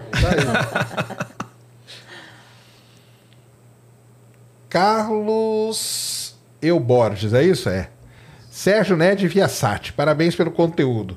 Como que funciona a comunicação com os satélites da Viasat no que diz respeito aos comandos, telemetria, etc. Acredito ser bandas de rádio diferentes da banda de internet, por questões de segurança cibernética. É uma boa pergunta, hein? E aí, Felipe? É. O satélite ele, tra- ele vai trabalhar em banda KA. Ah, né? legal. Então a banda do satélite é a banda KA. E a telemetria, com certeza, são diversos recursos que o pessoal tem para monitorar posição, sat- posição satelital, é, todos os componentes que fazem parte do satélite, geração de energia e etc. É, mas se existe uma banda específica para comunicação da telemetria, eu não sei te responder, mas imagino que seja dentro da banda KA, mas com um protocolo diferenciado, né? Eu vou, vou me comprometer ao seguinte: a gente vai buscar essa informação, mandar para o Sérgio Paned e vocês falam isso no momento beleza. oportuno. Pode Tá ser? bom. Pode ser. Essa. Mas é uma boa Maravilha. pergunta, boa Ótima pergunta pergunta. do- Essa do eu também Carlos. quero saber. É, Carlos, obrigado. Ah, valeu. Ah, não tinha uma outra dele, não? Ou é a mesma? Não, era outra. Eu vou ver aqui rapidinho. É. Uma outra parada. Tá passando pela nossa inteligência Ah, tá. artificial. E aí, tem? Fiquem, agu- aguardem aí, que eu vou fazer a pergunta já já, hein? Você que assistiu tudo, fique aí. Eu vou fazer a pergunta, vocês vão ter 30 segundos para responder. Superchat, superchat. É o superchat. Quem mandar primeiro com a resposta correta, leva. Aí só entrar, a gente vê como que a gente faz. Vocês entram em contato. É, o Cris vai me mandar as perguntas. Vai mandar? Vai. Tá, beleza. Então, é isso. É, o, o Falcon Heavy, né? Vocês. Mas vocês aqui não chegaram a ter contato com a SpaceX, não. Não. Vocês, em não. momento algum, Viasat tiveram. Brasil, não. Ah, tá. Não, isso é. aí é o pessoal de lá Comando que, de operação que resolve Exato. tudo e tal. espacial. Exato. E aí, quando eles resolveram, aí tem esse, esse comunicado interno, vocês ficaram sabendo na hora. Que o Brasil fica sabendo imediatamente as coisas que acontecem lá fora. Com Como certeza. é? É? assim, no momento que. é, porque quem recebe primeiro a informação é quem está responsável pela missão, né? Sim. Uma vez que ele já tenha apurado essa informação e ela está autorizada a passar para frente, todo mundo recebe ela ao mesmo tempo. Tá. Então, existe uma primeira intervenção ali que é feita junto com o responsável pela área e a partir dali, então, essa, essa informação é Legal. compartilhada com os 6 mil funcionários. A gente recebe, todo mundo recebe todas as informações. E aí vocês aqui que são responsáveis por fazer a comunicação com a imprensa, por exemplo, brasileira. Com certeza. Ah, Sim, tá. isso. Tem uma equipe lá de tipo de assessoria de imprensa de vocês Exato. Exato. que Exatamente. faz isso. Ah, tá. Então isso aí que é, que é interessante saber, né? Para ter essa comunicação bem, bem fluida aí, né? Em todo mundo. E lá, o pessoal lá na, na, na- em Denver, na Califórnia, vai ter também a galera assistindo. Vai ter essas festas Vai aí. ter. É, Pô, eu vai ser- imagino que vai estar a empresa inteira, né? Vai ser festa é na, na- na empresa inteira. Vai Com ser um certeza. feriado aí quase, né? É, Não, é, um- é uma mobilização porque é, uma, Sim. é um evento, né? É o acontecimento do- de anos aí, né? Que, que deve acontecer. Então, a, a, empresa ela se assim, reúne. igual esse aqui do Brasil, tem em qual outros lugares do mundo que cê- que vocês têm? São... A gente tem 30 escritórios nos Estados Unidos, se não me engano. E ao redor do mundo são 16? Não, a gente já estava mais de 20 países já. Já? Ah, é verdade. Então batemos 20 a gente países aí. tem aqui estruturado México, eh, Europa, em alguns países da Europa. É verdade. Europa a gente tem é, cobertura também, né? Com a Eutelsat, é isso? Exatamente. E, e o pessoal da Europa não ficou, pô, por que, que não é o nosso primeiro? Sacanagem, é da América. É, onde está a matriz aqui? É, é, vamos começar. Não tem o que. Acho que não, acho que não tem muito o que reclamar. Não tem muito o que E olha, é o seguinte, tem os benefícios e as complicações de ser o primeiro. Então é melhor que alguém seja o primeiro, já lance É, o vai- vai primeiro, testar resolva e ali. tudo, e aí, a né? partir dali, a gente fica mais seguro para os próximos, né? Com certeza. E, e lá dentro, com, com o pessoal lá, eles. Como que eles veem aí o lance da Amazônia, de comunicação com o pessoal da Amazônia? Isso é uma coisa que é falada lá dentro? Como que é? Sabe que Ou é essa. uma coisa só mais de vocês aqui mesmo? É, A gente, não, a gente comentou essa história do Arthur aqui, né? Um pouquinho mais, mais cedo. E essa história do Arthur, a gente, a gente fez um vídeo e legendou esse vídeo ele foi mostrado, inclusive, para o conselho. Caramba, Então, que é, maneiro. é muito impactante para a Viasat quando ela consegue entender que o lema dela, a missão dela está sendo levada para frente. Então, a conexão na, na, na região amazônica, no Brasil, é um desafio. E não é só um desafio em relação à à capilaridade da fibra ótica, mas a operação disso é terrível. Você, a gente, a gente tem, hoje a gente pode dizer, sem sombra de dúvidas, que somos uma das empresas especialistas no Brasil rural, no Brasil profundo, Entendi. porque a gente tem rede técnica é, autorizada, treinada, estabelecida em lugares que ninguém tem. Então, lugares que a gente tem que chegar de voadeira, lugares que a gente tem que chegar de 4x4, lugares que só chega de barco.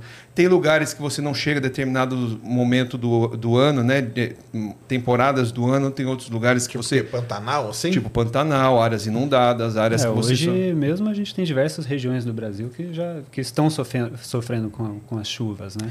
Então é realmente Exato. algo que é complexo, não é uma operação super complexa. A gente tem fotos do pessoal levando a antena num cavalo. Caramba, que legal. Num cavalinho, a anteninha atrás e dois a cavalos seria ali essa e antena aí de dois... Ah, não, seria um não, pouco não, é- maior. essa é do, do cliente, né? Que do hoje cliente. a grande Ah, tá. maioria é de 75 centímetros de diâmetro. A parabólica de 75 centímetros. Isso, Exato. ela é, não é pequena, é tipo essa- essas parabólicas que a gente tem em Certo. casa de, de Tipo televisão. da, da, da, da DirecTV que tinha Isso, exato, Exato. exato, É o mesmo tamanho, mesmo, mesmo- tamanho. Tá. Então você, para essa conexão, você precisa da antena, tem ali aquela aquela ah, aquela cabeça ali da antena, né? A gente chama de tria, mas é, é- tem um tem um nome na, na, na- na televisão, né, na conexão por televisão, tem um nomezinho ali que eu esqueci o nome dele, mas assim, aquela cabeça ali é, uma, é um componente eletrônico, é o rádio efetivamente ali, né? É, e aí você tem dentro da sua casa um modem, tipo esse modem mesmo que a gente tem, e é o que você precisa. Né? Basicamente é isso. A fonte de energia, ali o modem e aí a, antena com o componente eletrônico da antena, o rádio. É, e aí a gente tem fotos e vídeos do pessoal levando. Quando a gente chega em áreas indígenas, é, é tão festejada a, a- a entrega de internet nessas áreas que é, tem crianças, às vezes, que pegam a antena e saem correndo cantando. Porque ela é levinha, né? Uma, uma latinha. É um negócio totalmente diferente, né? Nossa, e sai correndo com aquilo e tal. e A gente tem foto disso. Então, para a gente é muito gratificante poder chegar nesses lugares e, e saber que essas pessoas estão sendo incluídas de alguma maneira. Né? A gente falou um pouco de economia no começo, mas só para a gente ter uma, uma ideia, é, aquele investimento que eu falei de 53 bilhões para chegar a 98% de, de, de cobertura, de conectividade para as pessoas, impacta em 3% do PIB no aumento de 3% do PIB. Então, quer dizer, essas pessoas, elas precisam vir para a economia, elas precisam gerar a renda delas, elas podem... A gente tem um, um caso da, da ilha... É, é uma das ilhas do Marajó, ali, comunidade Corcovado.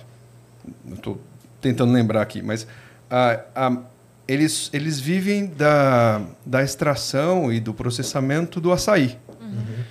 E aí, com a chegada da internet lá, eles passaram a vender aquele, aquele açaí que eles processam eh, diretamente na internet.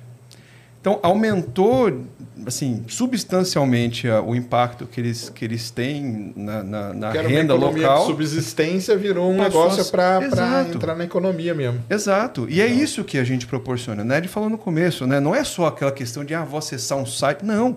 Você está gerando a economia, você está incluindo essa pessoa Exato. efetivamente. E aí, quando o- a Viasat olha é, que o, o efeito do Viasat 3 em cima da região da Amazônia Legal né, é de, de maior concentração de toda a capacidade nessa região, ela percebe que a missão dela está sendo cumprida também no Exato. Brasil. Né? Então isso é muito gratificante para a gente. A gente fica, a gente se empolga né, com a parte tecnológica, mas esse retorno que a gente encontra muitas vezes quando a gente encontra casos como o do Arthur, como dessas áreas indígenas, como as situações da, da, da, da população ribeirinha, que a gente chega com a internet ali e que eles ligam o, o gerador deles para poder acessar a internet durante o dia, é, para a gente é uma, uma satisfação. É um privilégio poder chegar com esse tipo de tecnologia. Usar a tecnologia para incluir pessoas, para melhorar vidas, para expandir horizontes de pessoas que eventualmente não teriam outra oportunidade. Então, é muito bacana. E a Viasat Inc., a gente fala Viasat Inc., que é o pessoal dos Estados Unidos, eles reconhecem muito isso. Isso está muito na veia da Viasat. Essa inclusão digital, essa expansão né, das possibilidades para as pessoas. Isso para a gente é muito gratificante. Muito bom. Pegou aí? Não, tem. Mandei já. É, mandei no. Acabei de mandar no Telegram. Tá. O, uma outra coisa é, inter, assim, logicamente, né, internamente, você já tem um plano todo desenvolvido para esse via, pro Viasat 3. Sim. Internamente lá, de como ir, aonde vocês vão, como, como vai ser toda essa parte aí que vocês chamam comercial do, do negócio, né? Isso aí já está tudo o plane- planejado aí para quando ele estiver funcionando, né? Sim, sim, com certeza. Ah, a distri- a- toda a distribuição né, da, da cobertura, da capacidade, etc., como que a gente vai estar atuando comercialmente em distintas regiões. Então, tudo isso já é pré-definido antes do lançamento. É, a gente tem mais de mil técnicos hoje treinados pelo país, né? É, e esses técnicos, eles estão hoje, é, estavam até pouco tempo treinados em apenas um satélite, Isso, isso indo para uma direção específica, Isso, com um exato. tipo de tecnologia específica. E aí, com o Viasat 3, a gente retreina então essa rede, é, redistribui equipamentos para essa rede, para que eles estejam prontos. Assim que o satélite estiver em órbita, pronto, em operação comercial liberada, esses caras já vão saber instalar, já vão ter equipamento na ponta e já vão conseguir chegar. É outro processo né, de configuração. É outro etc. processo, exato. Então vai ter uma exato. capacitação aí dessa galera aí. Exato. A, a gente tem equipes que, cara, esse pessoal viaja o Brasil inteiro fazendo a multiplicação dessas informações e aí cria novos multiplicadores e a partir dali esses Eles são terceirizados. o a, a ponta, o técnico da ponta, eles são contratados de uma empresa, empresas parceiras que nós Ah, temos, tá. né?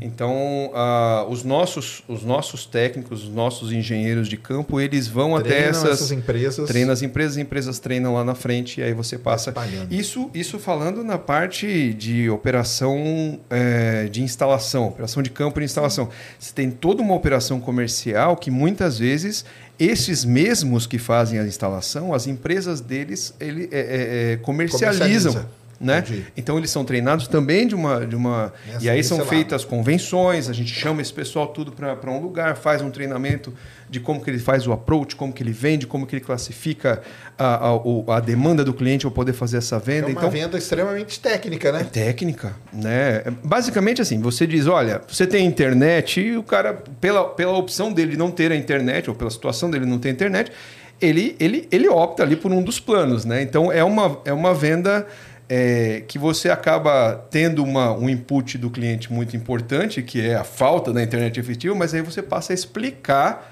entender a demanda dele, entender qual que é a rotina dele de utilização e passa a explicar isso e, e escolher, ajudá-lo a escolher o plano correto, né? Sim. Entendi. Perdido nas lives. Só é possível ter internet através do satélite ou existem outras formas? Aí, ah, eu até ia fazer, mas aí vou mudar a pergunta, porque eu até ia fazer essa. Não, cara, nós explicamos aqui no começo. Você tem uma primeira que é por cabo. Então tem os cabos submarinos aí que atravessam o mundo todo que chegam num determinado ponto. Depois tem um segundo nível, que é o rádio que a gente fala. E depois, no último nível lá, que vocês chamam como que é? A última milha, Última né? milha. Na última milha lá, nesse Brasil profundo aí, ou seja, população ribeirinha, no meio do Pantanal, essa galera toda, aí é só via satélite, tá? O rádio já, já não funciona e nem cabo. Então, são esses níveis que tem, beleza? Você, se mora numa grande cidade, muito provavelmente você tem uma fibra aí que entra na sua casa, né? Que vem do, do cabo aí submarino e tudo mais, tá? Então, Isso sem contar as conexões móveis, né? 3G, 4G, Ah, sim, 5G, é. que aí Estamos vem... falando de móvel, né? É. Isso mesmo. Estamos falando, é. Aí você dá as móveis acabou, né? Porque aí é o celular, aí você tá em tudo que é lugar. Mas também o celular tem um alcance, né? Esses lugares aí no meio do nada aí, Não que tem. esquece o sinal, cara. Aliás, esquece o sinal. Você anda aqui um pouquinho aqui perto de São Paulo, já não tem mais sinal, cara. Verdade. Entendeu? Exato. Então é, é assim. É, Riff and, and Destroy. É, como seria esse lançamento na Terra plana? Não ia acontecer. Vai, Sérgio. Isso aí não essa eu ia vou deixar pro acontecer. Sergião aí para dar uma, uma A maior, palhinha. prova, é a maior prova, cara, que, que a Terra não é plana, é esses caras que estão aqui, ó, que eles trabalham com satélite. Se a Terra fosse plana, eles não iam ter emprego, entendeu? Então Boa. tá a prova viva aqui, ó. Boa explicação. Ainda bem que não é plano, então, né? Pra Ainda gente bem, poder ter né? emprego. Isso mesmo. É, Matheus. Uma boa pergunta a ser feita é sobre o futuro dos satélites quando o Starship entrar em pleno funcionamento, podendo o Starship levar cerca de 250 toneladas no seu modo de voo descartável. Sim, mas aí ele vai, ele vai impactar o setor todo, né? Sim. Aí, no caso deles aqui, por exemplo, se eles fossem o, o satélite deles de 6 toneladas perto de 200, ia ser um ride, um ride share ali dentro. E lógico que ia baratear pra caramba. Com certeza. Ia baratear pra caramba. O Starship, o, o- a frase, cara, que define o Starship é o seguinte: ele vai ser tão revolucionário que ele vai falir a própria, o que a própria SpaceX já criou. Então, Falcon 9, Falcon Heavy, nada disso vai fazer mais sentido quando o Starship estiver operacional. Só que, cara, para ter operacional, vai demorar um tempo ainda. Mas é uma, uma revolução. Então, quem fala isso não sou eu, não, tá? Quem fala isso é o próprio pessoal lá da, da, da SpaceX. A, e nem é o Elon Musk, é pra você ficar xingando. É a Gwen lá, a CEO lá, que ela fala. O Starship é tão revolucionário que ele vai falir a gente mesmo. Entendeu? Então, o Falcon 9, Falcon Heavy não vai fazer tanto sentido. Porque eles querem fazer lançamento, cara, é 10 milhões de dólares. 10, entendeu? É. 10 Uma milhões. diferença grande. É uma né? diferença gigantesca. Então, Fazendo assim, compartilhamento da estrutura. né? compartilhamento, Lançando e vários tudo, ao mesmo é, tempo. então. É, é outro, é outro, é outro nível, cara. Mas demora ainda. Tem que testar. Talvez seja segunda-feira o teste aí, ó. Vamos acompanhar aí para ver se vai lançar mesmo. E aí depois disso, vários outros testes até entrar comercialmente. Mas é isso mesmo. É, Wagner, qual a modulação usada na transmissão dos dados? A modulação ela é variável, né? É, dependendo ali do nível de sinal que você tem é, nos seus re- receptores. né? Então, se você tem um sinal de mais qualidade, você consegue trabalhar numa modulação maior e entregar um throughput maior na sua comunicação. né? Mas se você tiver um sinal ruim, você vai ter que baixar essa modulação para que você consiga manter a comunicação, né? o mínimo de comunicação. Então, você tem uma modulação variável, né? É, dependendo do nível de sinal que você vai estar trabalhando. Então, por isso que a gente trabalha com aquele refletor super grande para garantir que a gente consiga entregar é, um nível de sinal adequado e consiga trabalhar sempre nas modulações mais altas. Né? Legal demais. É, qual que é a vida útil do, do, do, do, do Viasat 3? Tem ideia? É 10, 15 anos? Como É, que é? Em média, 15 anos. É. Né? É, Segue 15 o mesmo anos, padrão né? aí de. Tá. Não, legal. Muito bem. Vamos para a pergunta? Vamos. Vamos para a pergunta. Vou falar. Presta atenção, hein, galera. Acho que eu vou participar também. Prestem atenção que eu vou fazer a pergunta aqui. Vocês vão ter pouquíssimo tempo para responder. Pouquíssimo tempo. Temos aí, ó, 1.200, 1.200 pessoas ao vivo aqui com a gente. Tá todo mundo preparado? Ah lá, a questão é de velocidade, hein? Mandar um superchat, tá? Superchat quanto? Pode ser 1,99, vai. Vai sendo 1,99. Um superchat de 1,99 com a pergunta, com a resposta correta, hein? Eu ia fazer essa aí da internet, mas como já fizeram, vou fazer uma outra aqui, que é muito fácil. Foi falado aqui. E vamos dar aqui, tipo, uns 30 e olha segundos. Que, e olha que passou pela inteligência artificial, ainda acertou a tua pergunta, hein? É, tá vendo só? tá vendo só? É. Ó, antes aqui, ó, o Guilherme Ampezan, é isso? É. Sou parceiro via SAT. Opa! Aí. Ampezan. Sempre falei que nosso trabalho é social, social. levando inclusão e educação aos nossos, nossos clientes. É, clientes. tem um pessoal aí que trabalha Que com você, bacana, né? que Muito bom. bacana. Gilberto, valeu. Bom saber, Gilberto. Tá. Eu tô sem dinheiro, cara. 1,99, cara. Um, um, um. Ou 0,99, tá? O outro já respondeu aqui, o negócio tem nada a ver. Não perguntei ainda. É, O Gabriel já, já respondeu aqui. Respondeu o quê? 27 mil quilômetros A por pergunta hora. nem é essa. Fala pro Gabriel Ele que. tá, ele tá mais ansioso que a gente. Tá mais ansioso do que quem vai lançar o, o satélite. Fala pra ele que ele tem que ser nessa velocidade pra mandar o currículo. É o, é o mesmo Gabriel ou não? Não, é outro. Vamos lá, ó, galera. A pergunta é o seguinte: Qual é a altura da órbita geoestacionária? Valendo. Ah, tá. Manda o superchat. Mas eu Ah. sei por que, que ele respondeu isso. Porque você falou, a pergunta é velocidade. Ah, tá. É verdade. Ah, então, e aí? Vamos ele lá. respondeu. Um, um, um, um real, 0,99. Manda aí, ó. 0,99. Não, não adianta escrever aqui, não. Tem que mandar o superchat. hein? Quem mandar primeiro ganha. Qual a altura da órbita geoestacionária? Nós falamos aqui durante a live, hein? Não vai pesquisar no Google, hein, cara? Por favor, hein? É, vai colar, vai pra. Vamos lá. Quem responder vai ganhar aqui. Opa, chegou. E, e Wagner. Wagner. Wagner já, já acertou. E. Tá aí, ó. Bom, já temos os vencedores. Pronto. Não precisa mandar mais, não. Já temos os vencedores. O, Wagner. O Wagner tá no Brasil? Porque Wagner em está no dólar. Brasil, cara. Você mandou 1,99. Espero que você esteja, cara. Senão Mas ele fala- mandou dólar. É, ele mandou dólar, eu sei. Então, e Senão aí? a gente fala pro pessoal da Viasat lá na Califórnia, tipo. Entrega esse kit aí Não, pro você mandou Wagner, um por dólar e favor. 99. Se eu mandar o kit pra você, cara, eu- nós vamos falir, assim, a conta não fecha. Vai ter que dar o endereço aí, Wagner, É. pra saber se você tá fora, cara. Ó, o Wagner respondeu 36 mil quilômetros. Boa, Wagner. Valeu, acertou. E o. Como que é esse aqui? Cadê? Barramute M. Mandou 5,50. Ele foi até mais preciso, ó, 35.786 quilômetros. Quilômetros do nível. É, esse, é mar. o, esse é o Do exato. nível do mar. acertaram. Sensacional. Então vocês acertaram. Como que ele faz? Entra em contato pelo Insta. Ó, vocês dois aí, o Wagner e o Barramute aqui, ó. Entra em contato pelo Insta do, do Sem Sem Fim. Manda uma DM, né, Ned? Lá no Isso. Insta. Manda uma DM lá no Insta com o, o print aí, ó, de que, que, que é você. E aí nós vamos pegar o seu endereço e vocês receberão o kit da. Agora não precisa mais responder, galera. Agora a galera tá mandando aqui. Empolgado. Mas já, já ganharam, já ganharam, tá? Então, é, mas todo mundo aí que acertou, que não mandou, valeu. Quer dizer que vocês prestaram atenção. Não é 36 mil isso aí mesmo, tá? Então tá certinho. Muito bom. Então entre em contato pelo Insta, DM no Insta do Ciência Sem Fim. Mandem seu endereço que vocês vão receber o kit. Se você não mora do Brasil, a gente entra em contato com a Viasat aí. Tem 20 países pra você morar. E aí a gente pede pra eles mandarem o kit.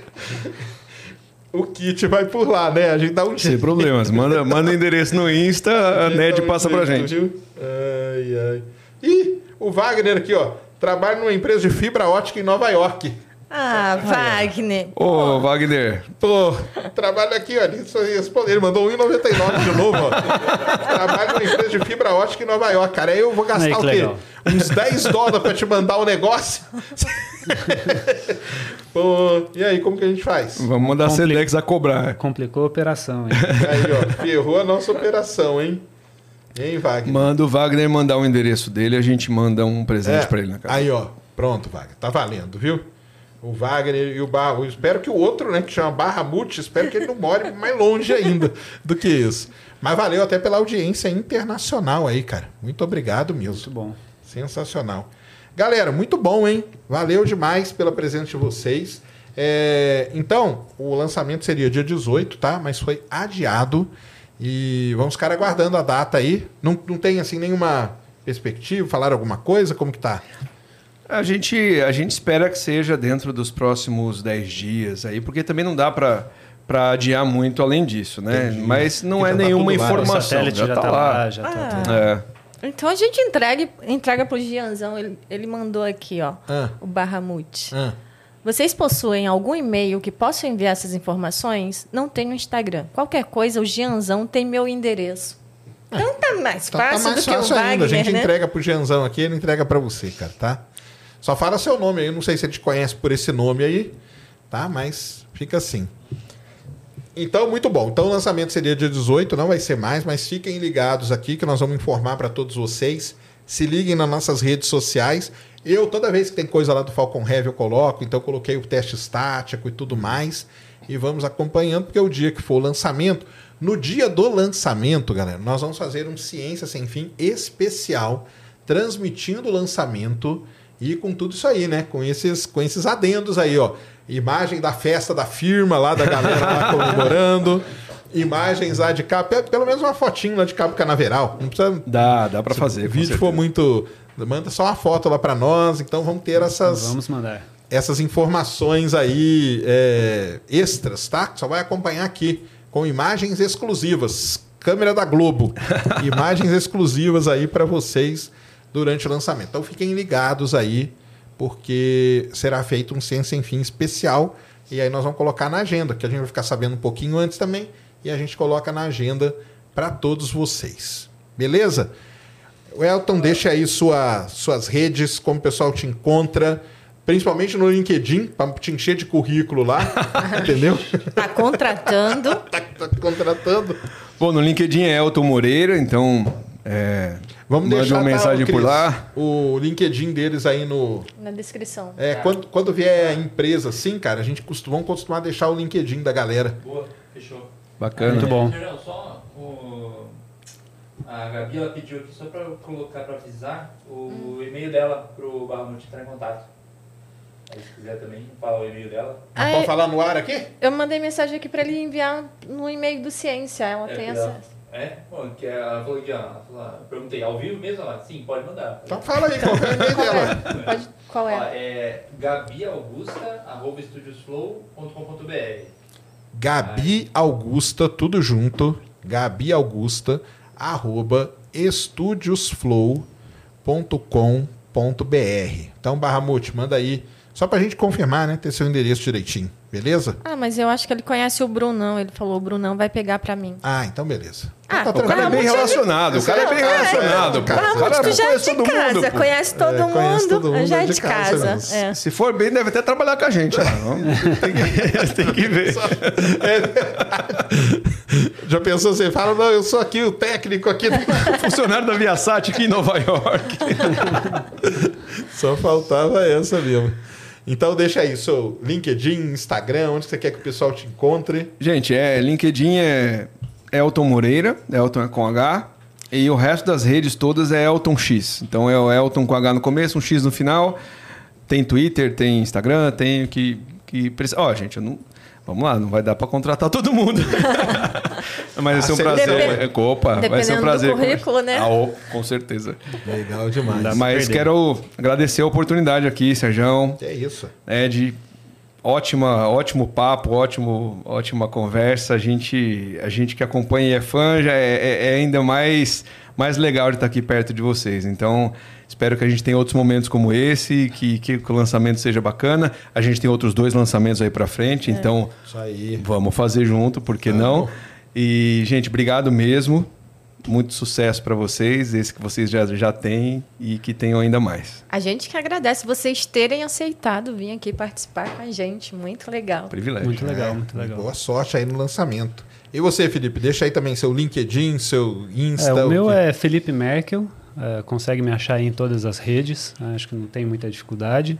E aproveitei também para deixar meu agradecimento, né? Acho que foi, foi fantástico, é, para mim é um prazer enorme estar dúvida. podendo participar aí com vocês. Né? Eu acompanho bastante aí o trabalho de vocês, acho incrível. E eu quero estar aí participando, aí acompanhando vocês no, no lançamento. Boa. né? Vou- Não, nós vamos fazer essas conexões aí, ó. eu, eu- eu quero compartilhar minha ansiedade com vocês lá no dia do Ah, e a- lançamento e a aí pra gente-. Vamos gritar É, junto, vamos sim. gritar junto. É, Tá vocês junto. gritam lá, a gente, né? Vamos Isso vamos estar junto aí. Isso aí. Vamos fazer, não vamos inventar alguma brincadeira aí com a galera aí, deles mandarem alguma foto e tal. O pessoal que estiver nas festas aí. Bacana. Pra eles fazerem alguma atividade. Você aí da Viasat não vai ficar na festa só só festando, não. Nós vamos inventar alguma, alguma gincana para vocês Fa- fa- participarem. fazer perguntas específicas. né? Isso, boa, boa. E pro público em geral também que estiver assistindo com a gente, mandar foto assistindo, marcando a gente e a Viasat. Bacana. É isso Bacana mesmo. demais. O pessoal normalmente manda aí quando estão quando tão vendo. Muito legal. Valeu demais. Boa sorte lá, que tudo dê certo aí. Vamos estar na torcida aqui e vamos acompanhando, viu? Muito obrigado por terem vindo aí. Ned, deixa suas credenciais aí. Boa noite, queridos humanos. Arroba Ned Oliveira 1 no Twitter e no Instagram, tá bom? E sigam Ciência Sem Fim em todas as redes sociais. Valeu demais. Galera, então é o seguinte, ó, hoje madrugada, 3h47, né? Na madrugada de hoje para amanhã. Vamos acompanhar aí. Depois vou, vou ver aqui se vai estar tá, tá ainda, tá? Mas a princípio sim. Falcon 9, Transporter 7, missão Transporter. É, é- Ah, isso era uma coisa que eu queria falar que eu não falei, né? O Falcon Heavy vai levar só o satélite, só o Viasat, porque ele é um satélite grande e tudo mais. As missões Transporter da- do Falcon, da SpaceX, são missões que levam 50 satélites. Então essa aí vai levar 51. Vai um grande, que eles chamam de carga principal, e 50 pequenos satélites, incluindo o VCube-1 lá da, da Visiona, que está indo, satélite de imageamento, pequenininho, um CubeSat, e o lançamento aí programado para as 3h47 da madrugada. Falcon 9, direto de Vandenberg. Esse aí de Vandenberg vai pousar em terra, que é uma coisa legal de ver ele pousando em terra. Então, venham com a gente, fiquem ligados aí que a gente vai divulgar. Agradecer a galera do Outback aí. Valeu demais, tá? Nós vamos agora lanchar aqui o que vocês mandaram. Muito obrigado. Podem continuar mandando, viu? Pode continuar mandando aí, que é muito bem-vindo aí. A gente fica, fica feliz aí, saudável e com a barriga cheia, que é o principal de tudo, tá? Muito obrigado. Valeu demais, galera. Deu aí, Christian? Tudo demais, Sérgio. Valeu. Galera, um grande abraço a todos, ótimo final de semana. A agenda sai domingo. Então, se liguem aí no Twitter e no Insta do Ciência Sem Fim. Valeu? Grande abraço. Fomos.